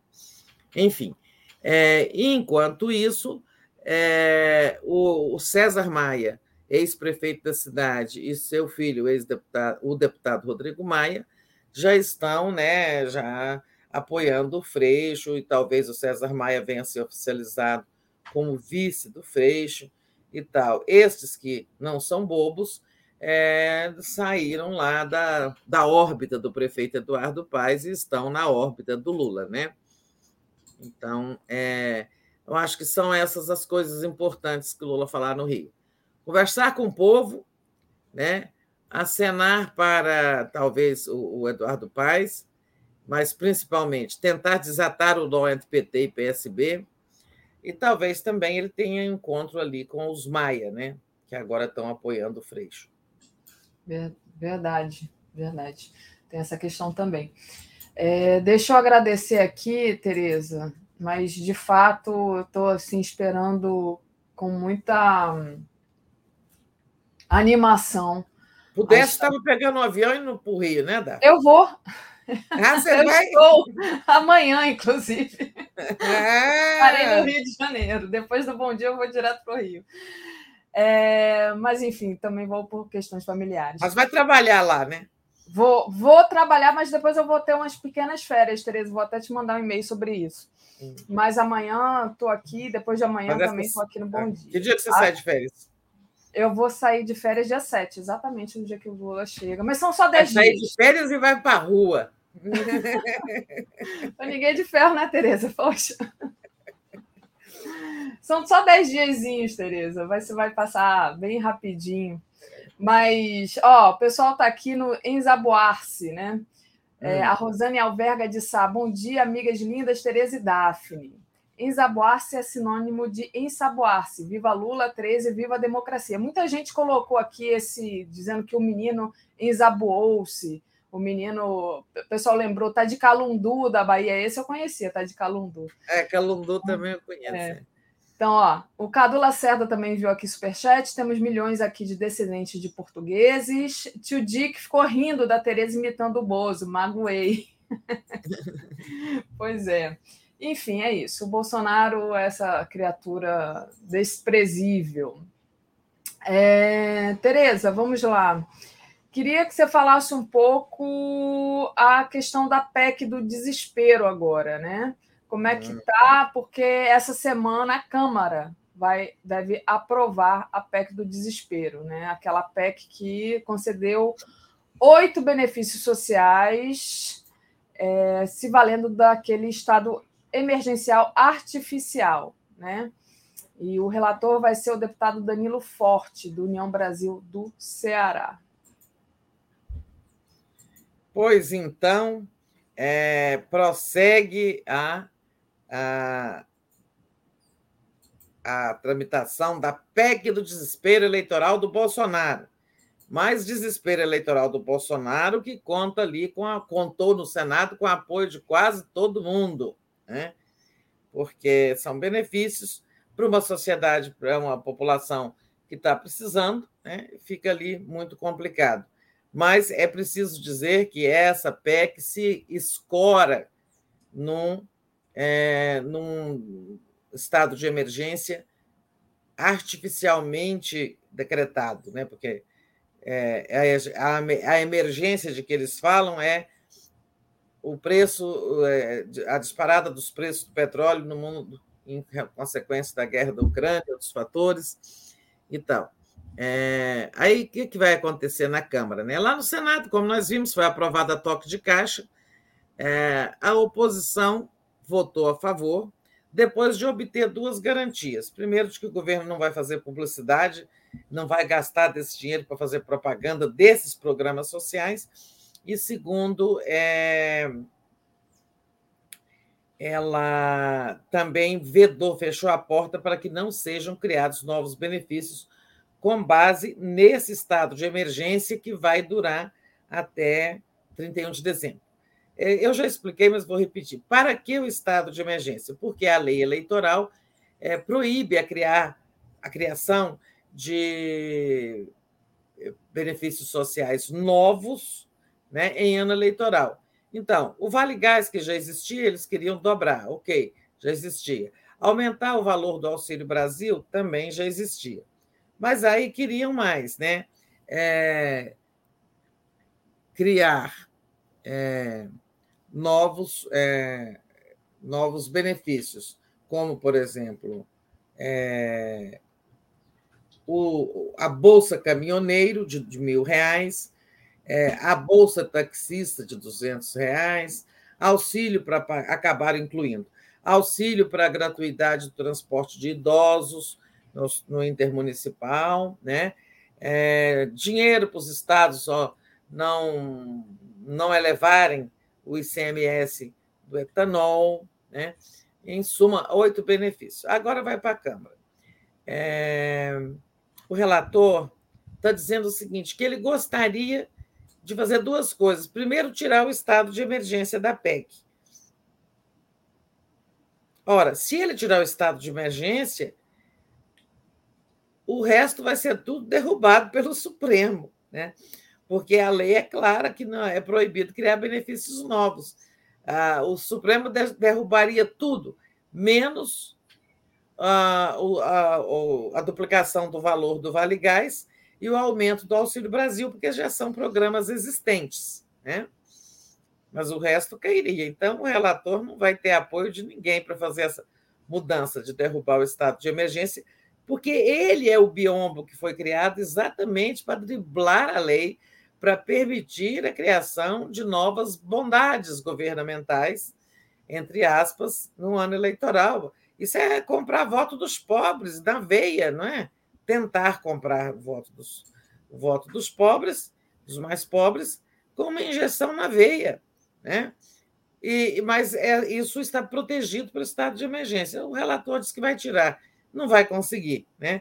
E a outra coisa que ele quer, como já temiam todos, é, inclusive, sobretudo no chamado mercado financeiro, é que lá na Câmara fosse criado um nono benefício.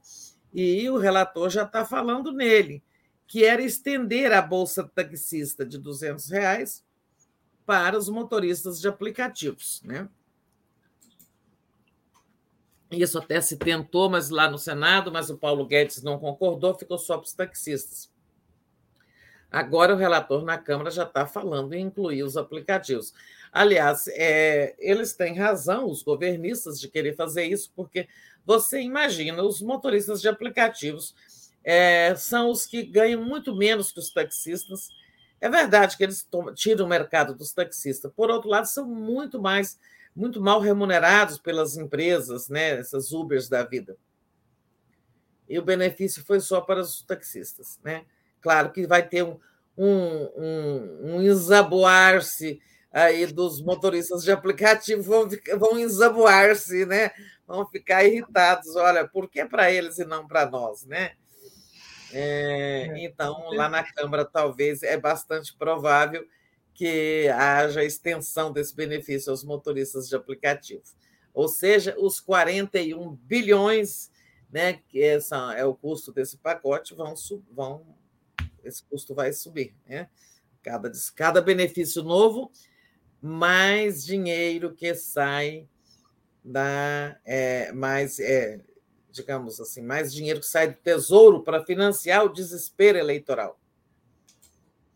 É Mas é isso. Assim, e a pressa, né? Na verdade, pelo calendário normal, pelo cronograma de aprovação de emendas constitucionais, isso não passava essa semana. Ela tinha que ser aprovada na Comissão de Constituição e Justiça, isso levaria uma semana de debate, de discussão. Depois ela iria numa comissão especial, depois ia para o plenário para votar em primeiro turno, teria um interstício regimental de cinco sessões, ou seja, sem rolo compressor, o atropelo das regras, essa PEC só seria votada lá para setembro, entendeu? Quase perto da eleição. Mas para isso o Bolsonaro conta com Arthur Lira, o presidente da Câmara, que vai queimar todas as etapas e levar, e estão prometendo votar essa semana em dois turnos. Ou seja, virou uma esculhambação geral a aprovação de emendas constitucionais pelo Congresso, atropelando os prazos, atropelando os rituais previstos na própria Constituição. Aliás, o Supremo podia dar uma ordenada nisso, né? Sabe, vulgarizou demais. Eu acho que numa situação de muita emergência, pode-se dispensar o interstício regimental de cinco sessões, ou criar uma facilidade, né? Mas essa aí é puro eleitoralismo, né? É só para que os benefícios comecem logo a chegar à veia do eleitor, né? Para que a injeção comece logo a ser aplicada para o Bolsonaro ver se melhora seu desempenho eleitoral, né? porque ele está correndo o risco de perder para o Lula no primeiro turno. Então, todo esse desespero é para tentar garantir, é, pelo menos, que o Bolsonaro vá para o segundo turno. E agora, é, é, vai ser a mesma situação. A oposição vai votar a favor, porque se ela votar contra, aí você sabe o que, que o Bolsonaro vai fazer lá no começo, né? Fulano, aqui nesse estado, ó, deputados tais e tais e tais votaram contra o, o, o Vale Gás, contra o aumento do auxílio emergencial, emergencial não, Auxílio Brasil, contra isso, aquilo, aquilo outro, aquilo outro, e vai falar os oito pontos da PEC então, a oposição vai, é, eu acho que vai, ter, vai votar a favor, mas, tal como no Senado, tentando tapar as brechas ali que pudessem permitir o Bolsonaro continuar adentrando por essa porteira aí com novas medidas. Como você disse, né, Tereza, utilizou a palavra muito bem utilizada, é uma esculhambação esse governo Bolsonaro. É, Tereza, vou trazer aqui agora uma, uma matéria que está aqui na nossa, na nossa home, deixa eu abrir aqui, que é a respeito do dono da Natura, né, que atacou o Lula e defendeu a terceira via, né, inexistente, que seria a Simone Tebet. Queria que você falasse um pouco, ah, nessa altura do campeonato, né? O, o, o, Lula tem, inclusive, possibilidade de, muito provavelmente, né, se tudo der certo, ganhar no primeiro turno. Está aí o dono da Natura, é, esse empresário que se tornou bilionário na era da Lula, que agora ele não tem mais compromisso né, com, com o Brasil, porque está aplicando o dinheiro dele lá no, no, rentismo, atacando o Lula. Como é que você vê esse posicionamento? E eu vou te falar, eu, eu fiquei eu fiquei ensaboada, eu não compro mais na Natura. Eu sei que não vai fazer diferença, mas. É, não é a primeira vez que o senhor Pedro Passos é, ataca o Lula, criticando é, o programa de governo, dizendo que é mais do mesmo e tal. É verdade né, que ele também fez duro ataque ao Bolsonaro. Falou que o programa de, o programa de governo do Bolsonaro a gente não precisa nem discutir porque é o que nós vivemos todos os dias destruição das instituições, da democracia, da economia e tudo mais.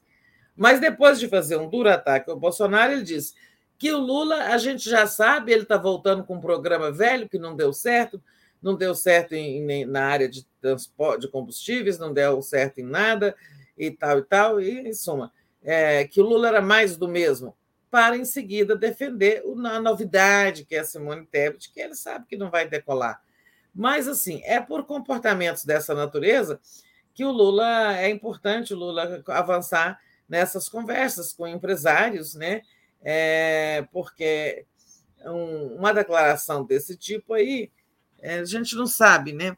É, se ela tem efeito eleitoral, acho que não tem, não são cabos eleitorais. Não é pelo efeito eleitoral do ataque, é mais pelas. Assim, o Lula precisa conversar com os empresários porque ele quer construir um pacto de reconstrução do Brasil, depois de empossado, e para reconstruir o Brasil, né, não basta só o povo, né? Você tem que envolver todas as forças políticas democráticas, envolver os governadores, envolver os três poderes, né, o judiciário, o legislativo, é, envolver a população e também os agentes econômicos, né? é, a reconstrução do Brasil exigirá um esforço de todo mundo. E o Lula vai liderar, digamos, essa convergência de esforços que vamos ter que fazer para botar tudo no lugar. E é claro que precisará contar com os empresários. Por isso, ele está conversando, né? no que pese é, uma declaração como essa do Homem da Natura, é, que, na verdade, nem é o dono, ele é um alto executivo, presidente do Conselho de Administração, deve ser acionista, mas que não se lembra de qual. O Lula fez essa pergunta para ele. Aliás, ano passado, é, eu fiz uma pergunta para o Lula numa entrevista coletiva aqui, como é que ele via as críticas desse homem aí, Pedro Passos. E foi o Lula que disse, né? É, ele se esqueceu de que a empresa dele, que ele dirige, se expandiu, se consolidou e se internalizou, ganhou muito dinheiro no meu governo. Né? essa resposta, o Lula deu uma pergunta minha aqui sobre ataque deste mesmo senhor. Mas, assim, ele é, é, assim, ele é um empresário. O Lula tem conversado e tem encontrado muito boa receptividade ao programa dele. Tem algumas questões. É, os empresários querem saber muito, né, Daphne, sobre essa questão da âncora fiscal. Pedro Passos falou isso, é, falou nisso aí, esse senhor. É, mas eu acho que o PT precisará, está amadurecendo e terá que dar essa resposta. Porque o Lula diz: vou tirar o teto de gastos, vou acabar com o teto de gastos. Realmente, governo engessado não dá, né? É, e vamos criar um novo regime fiscal crível, previsível, sustentável e tudo mais, né? Como usando palavras aqui do Aloysio Mercadante. Uhum. É, Lula dizendo que todas as decisões importantes serão compartilhadas com Alckmin. Isso também, é, para os empresários, é, é uma, digamos, uma declaração agradável, né? Exato, tem o Alckmin ali como interlocutor. Tem tido muita receptividade entre outros empresários. Ah, uma pergunta que fica, que eu estava chamando a atenção, é isso: acabar com o teto de gastos e colocar no seu lugar uma nova política fiscal, uma nova política de equilíbrio entre o que o governo gasta e o que o governo é, arrecada, né? Claro que todo país tem que ter uma política fiscal, porque se, quem não tem é o Bolsonaro, que só pensa em arrombar o cofre da viúva para fazer, para comprar voto, para fazer PECs eleitoreiras, etc. Né? É, só que o PT ainda não disse qual será essa nova política fiscal. Aí fica, de vez em quando, o um empresário cobrando isso, mas no momento certo eu acho que a nova política fiscal será apresentada. Eu acho que de preferência antes da eleição, né? Mas não necessariamente precisa ser feito, pode ser depois. Né? Vou dar um espaço para você falar, aí ler nossos superchats, que depois eu quero falar rapidamente de um assunto, que é o primeiro o primeiro, primeiro, como dizer, impacto da redução do ICMS nas bombas, né? a redução uhum. que ocorreu e foi visível em todo o país nesse fim de semana, muito pequena, mas aconteceu, mas eu quero destacar o que, que isso está custando para a educação e para a saúde. Tá?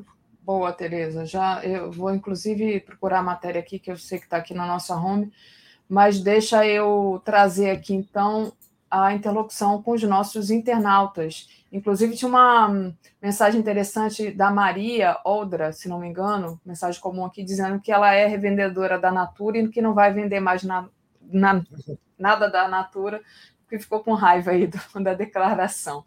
É, e queria agradecer ao Adalto Alves. Fazendo efeito ou não, já tem algum tempo que não compro Natura, até porque nunca gostei dos produtos, independente da questão política, mas ainda comprava.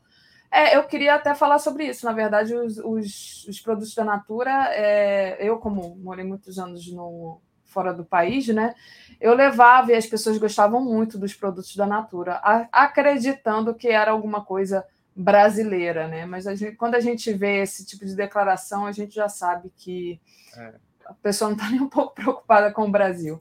O Cláudio. Bom, gente, ó, ó, só dá uma parte, Daphne. É, hum. A gente nem devia estar falando assim muito de uma empresa, mas de produtos, é. né? Porque, mas é, eu queria dar, destacar duas coisas. É, o Pedro Passos não é, o, o, eu acho que ele só é acionista e minoritário.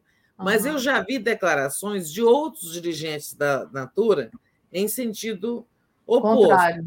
É. Uhum é, é, porque o conselho de administração é grande, né? Assim, toda, uhum. Em toda grande empresa é um colegiado. É, não tomar ele como o único, é, é, o único representante da Natura.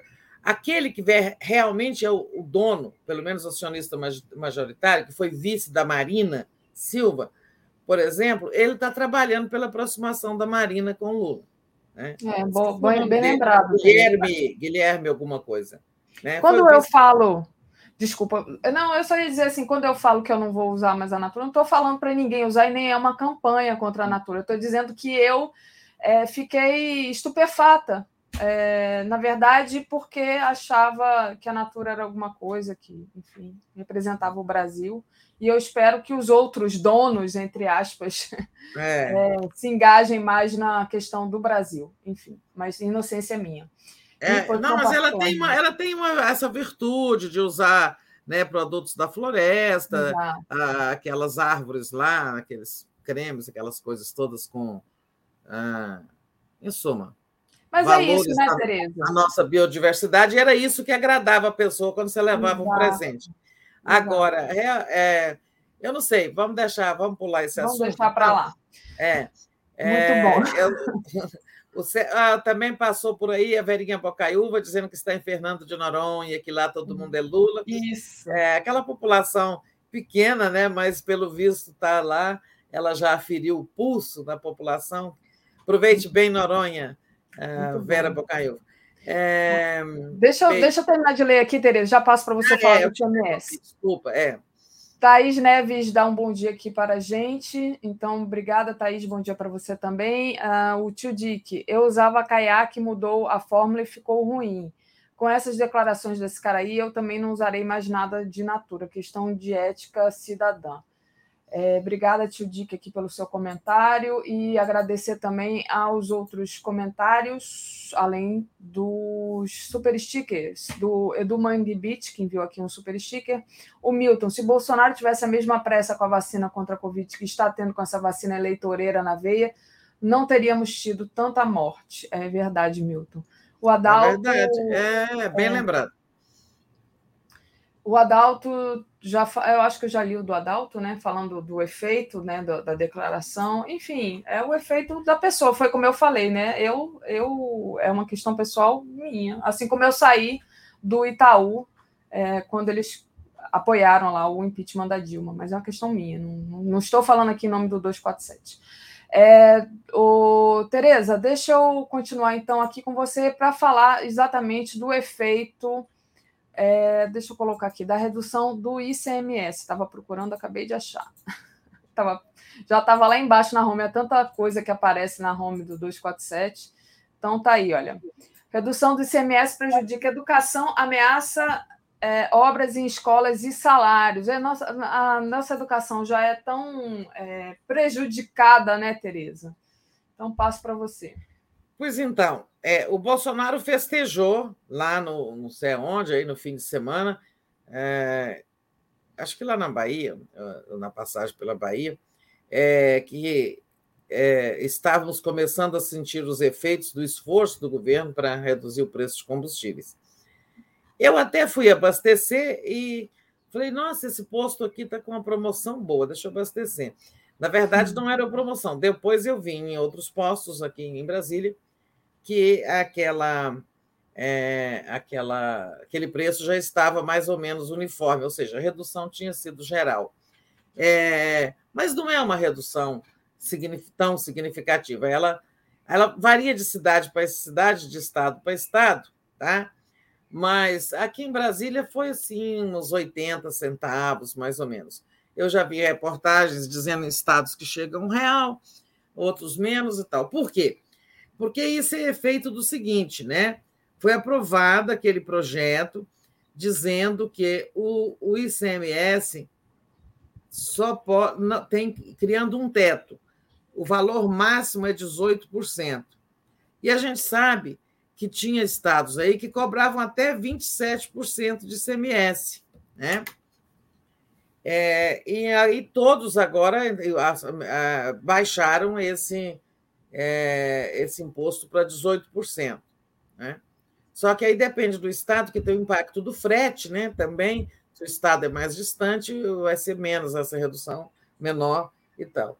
É, alguns estados ainda não se adequaram à lei, tem um prazo aí, estão dentro do prazo, mas aqui, por exemplo, o Distrito Federal já fez. E isso vai ajudar o Bolsonaro? Né? É preciso dizer que pode ajudar sim é, alguma coisa, alguma simpatia, ele vai ganhar de alguém, mas olha, a distância entre ele e o Lula é grande demais para ele conseguir, com essas injeções na veia aí, é, superar, né? Só por causa de uma, um pequeno desconto na gasolina e agora com esses benefícios, o Lula é disparado entre os mais pobres, ganha disparado. Agora, o efeito colateral dessa redução do ICMS para no máximo 18%. Né? O efeito é o seguinte: quando o governador arrecadava, ele cobrava 20, 23, 25, 27% né, de ICMS, eu, então o governo do estado estava arrecadando mais ICMS. E esse ICMS, uma boa parte dele vai para educação e saúde a parcela, porque vocês sabem, tanto a educação como a saúde tem uma tem, por exemplo, o ensino superior é da, é da União, né?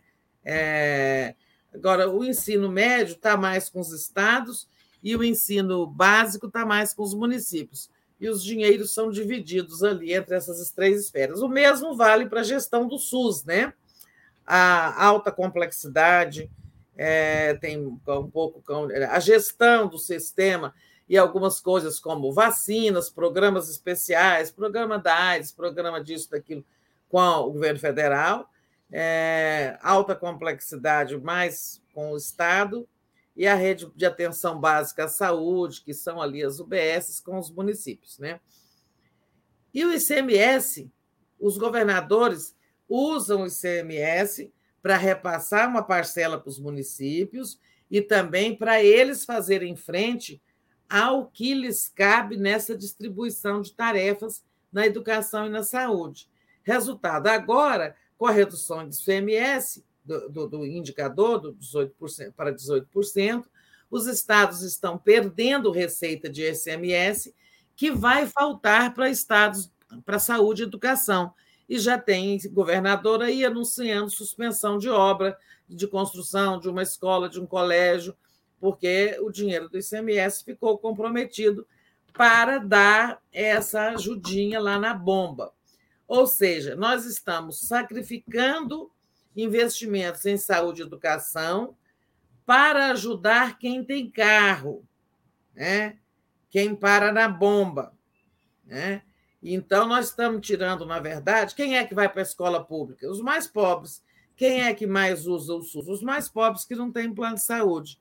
Nós estamos tirando dos mais pobres para fazer um benefício geral. Claro que a gasolina afeta todo mundo. Tem pobre que também tem carro, que tem uma moto e tal. Mas, assim, nós estamos tirando de coisas fundamentais e que atingem os mais necessitados para colocar na bomba de gasolina, para diminuir um pouquinho ali e beneficiar todo mundo, mas principalmente os que têm carro, classe média alta. Né? Isso se chama concentração de renda. Isso vai dar voto para o Bolsonaro? Eu nem acho que vai dar, entendeu? Mas ele vai ficar faturando, ele vai tocar muito bombo aí, muito bumbo. E mais bumbo vai tocar quando a Câmara aprovar essa semana o pacote da bondade eleitoral, do desespero eleitoral, e as pessoas começarem a receber 600 reais, o Vale Gás aumentar. Agora, eu não acho que isso salva o Bolsonaro, sabe? Ele pode uhum. chegar com resultado, até melhorar o seu desempenho para o primeiro turno, mas acho muito difícil. As pessoas também não são assim, sabe? Ah, vou mudar meu voto porque o auxílio passou para 600. É. Não acho que as pessoas vão se vender assim. Em suma, acabei, Daphne. Não, concordo com você, Tereza, muito bom. Tereza, deixa eu dar aqui a nossa programação é, do dia de hoje na TV 247. Vou pedir para o pessoal deixar o like e compartilhar essa live. Também é muito importante. Quem puder, torne-se membro aí, tornando-se membro no botão torne-se membro do YouTube ou faça uma assinatura solidária em brasil247.com barra apoio. Às 10 horas agora a gente tem globalistas falando do conflito na Ucrânia. E às 11 horas, giro das 11, de quem é a CPI do MEC. O governo tenta comandar a comissão. Foi o que a Tereza estava trazendo aqui mais cedo, importante. Às 13 horas tem Invisível, muito além do petróleo, nosso programa em parceria com a FUP. É, às 14 horas tem o Papo Reto com André Constantini, e hoje a gente vai falar da importância dos mandatos coletivos. Às 15 horas, análise econômica com Paulo Nogueira Batista Júnior. Às 16 horas, Estação Sabiá. É, às 17 horas, a cultura do assédio na Caixa. E a entrevista hoje é com Maria Fernanda, ex-presidente do banco. Às 18 horas, Léo Quadrado. Às 18h30, Boa Noite 247. Às 22 horas, o dia em 20 minutos. E às 23 horas, a live do Conde. Com isso, a gente encerra aqui. Tereza volta hoje no Boa Noite. Obrigada, Tereza. Bom dia para você. Bom trabalho aí, boa continuação. Bom dia, Daphne. Bom dia a todas e todos da comunidade 247. Uma Valeu. boa semana com saúde e força. Tchau, tchau. Valeu, Tereza. Beijo.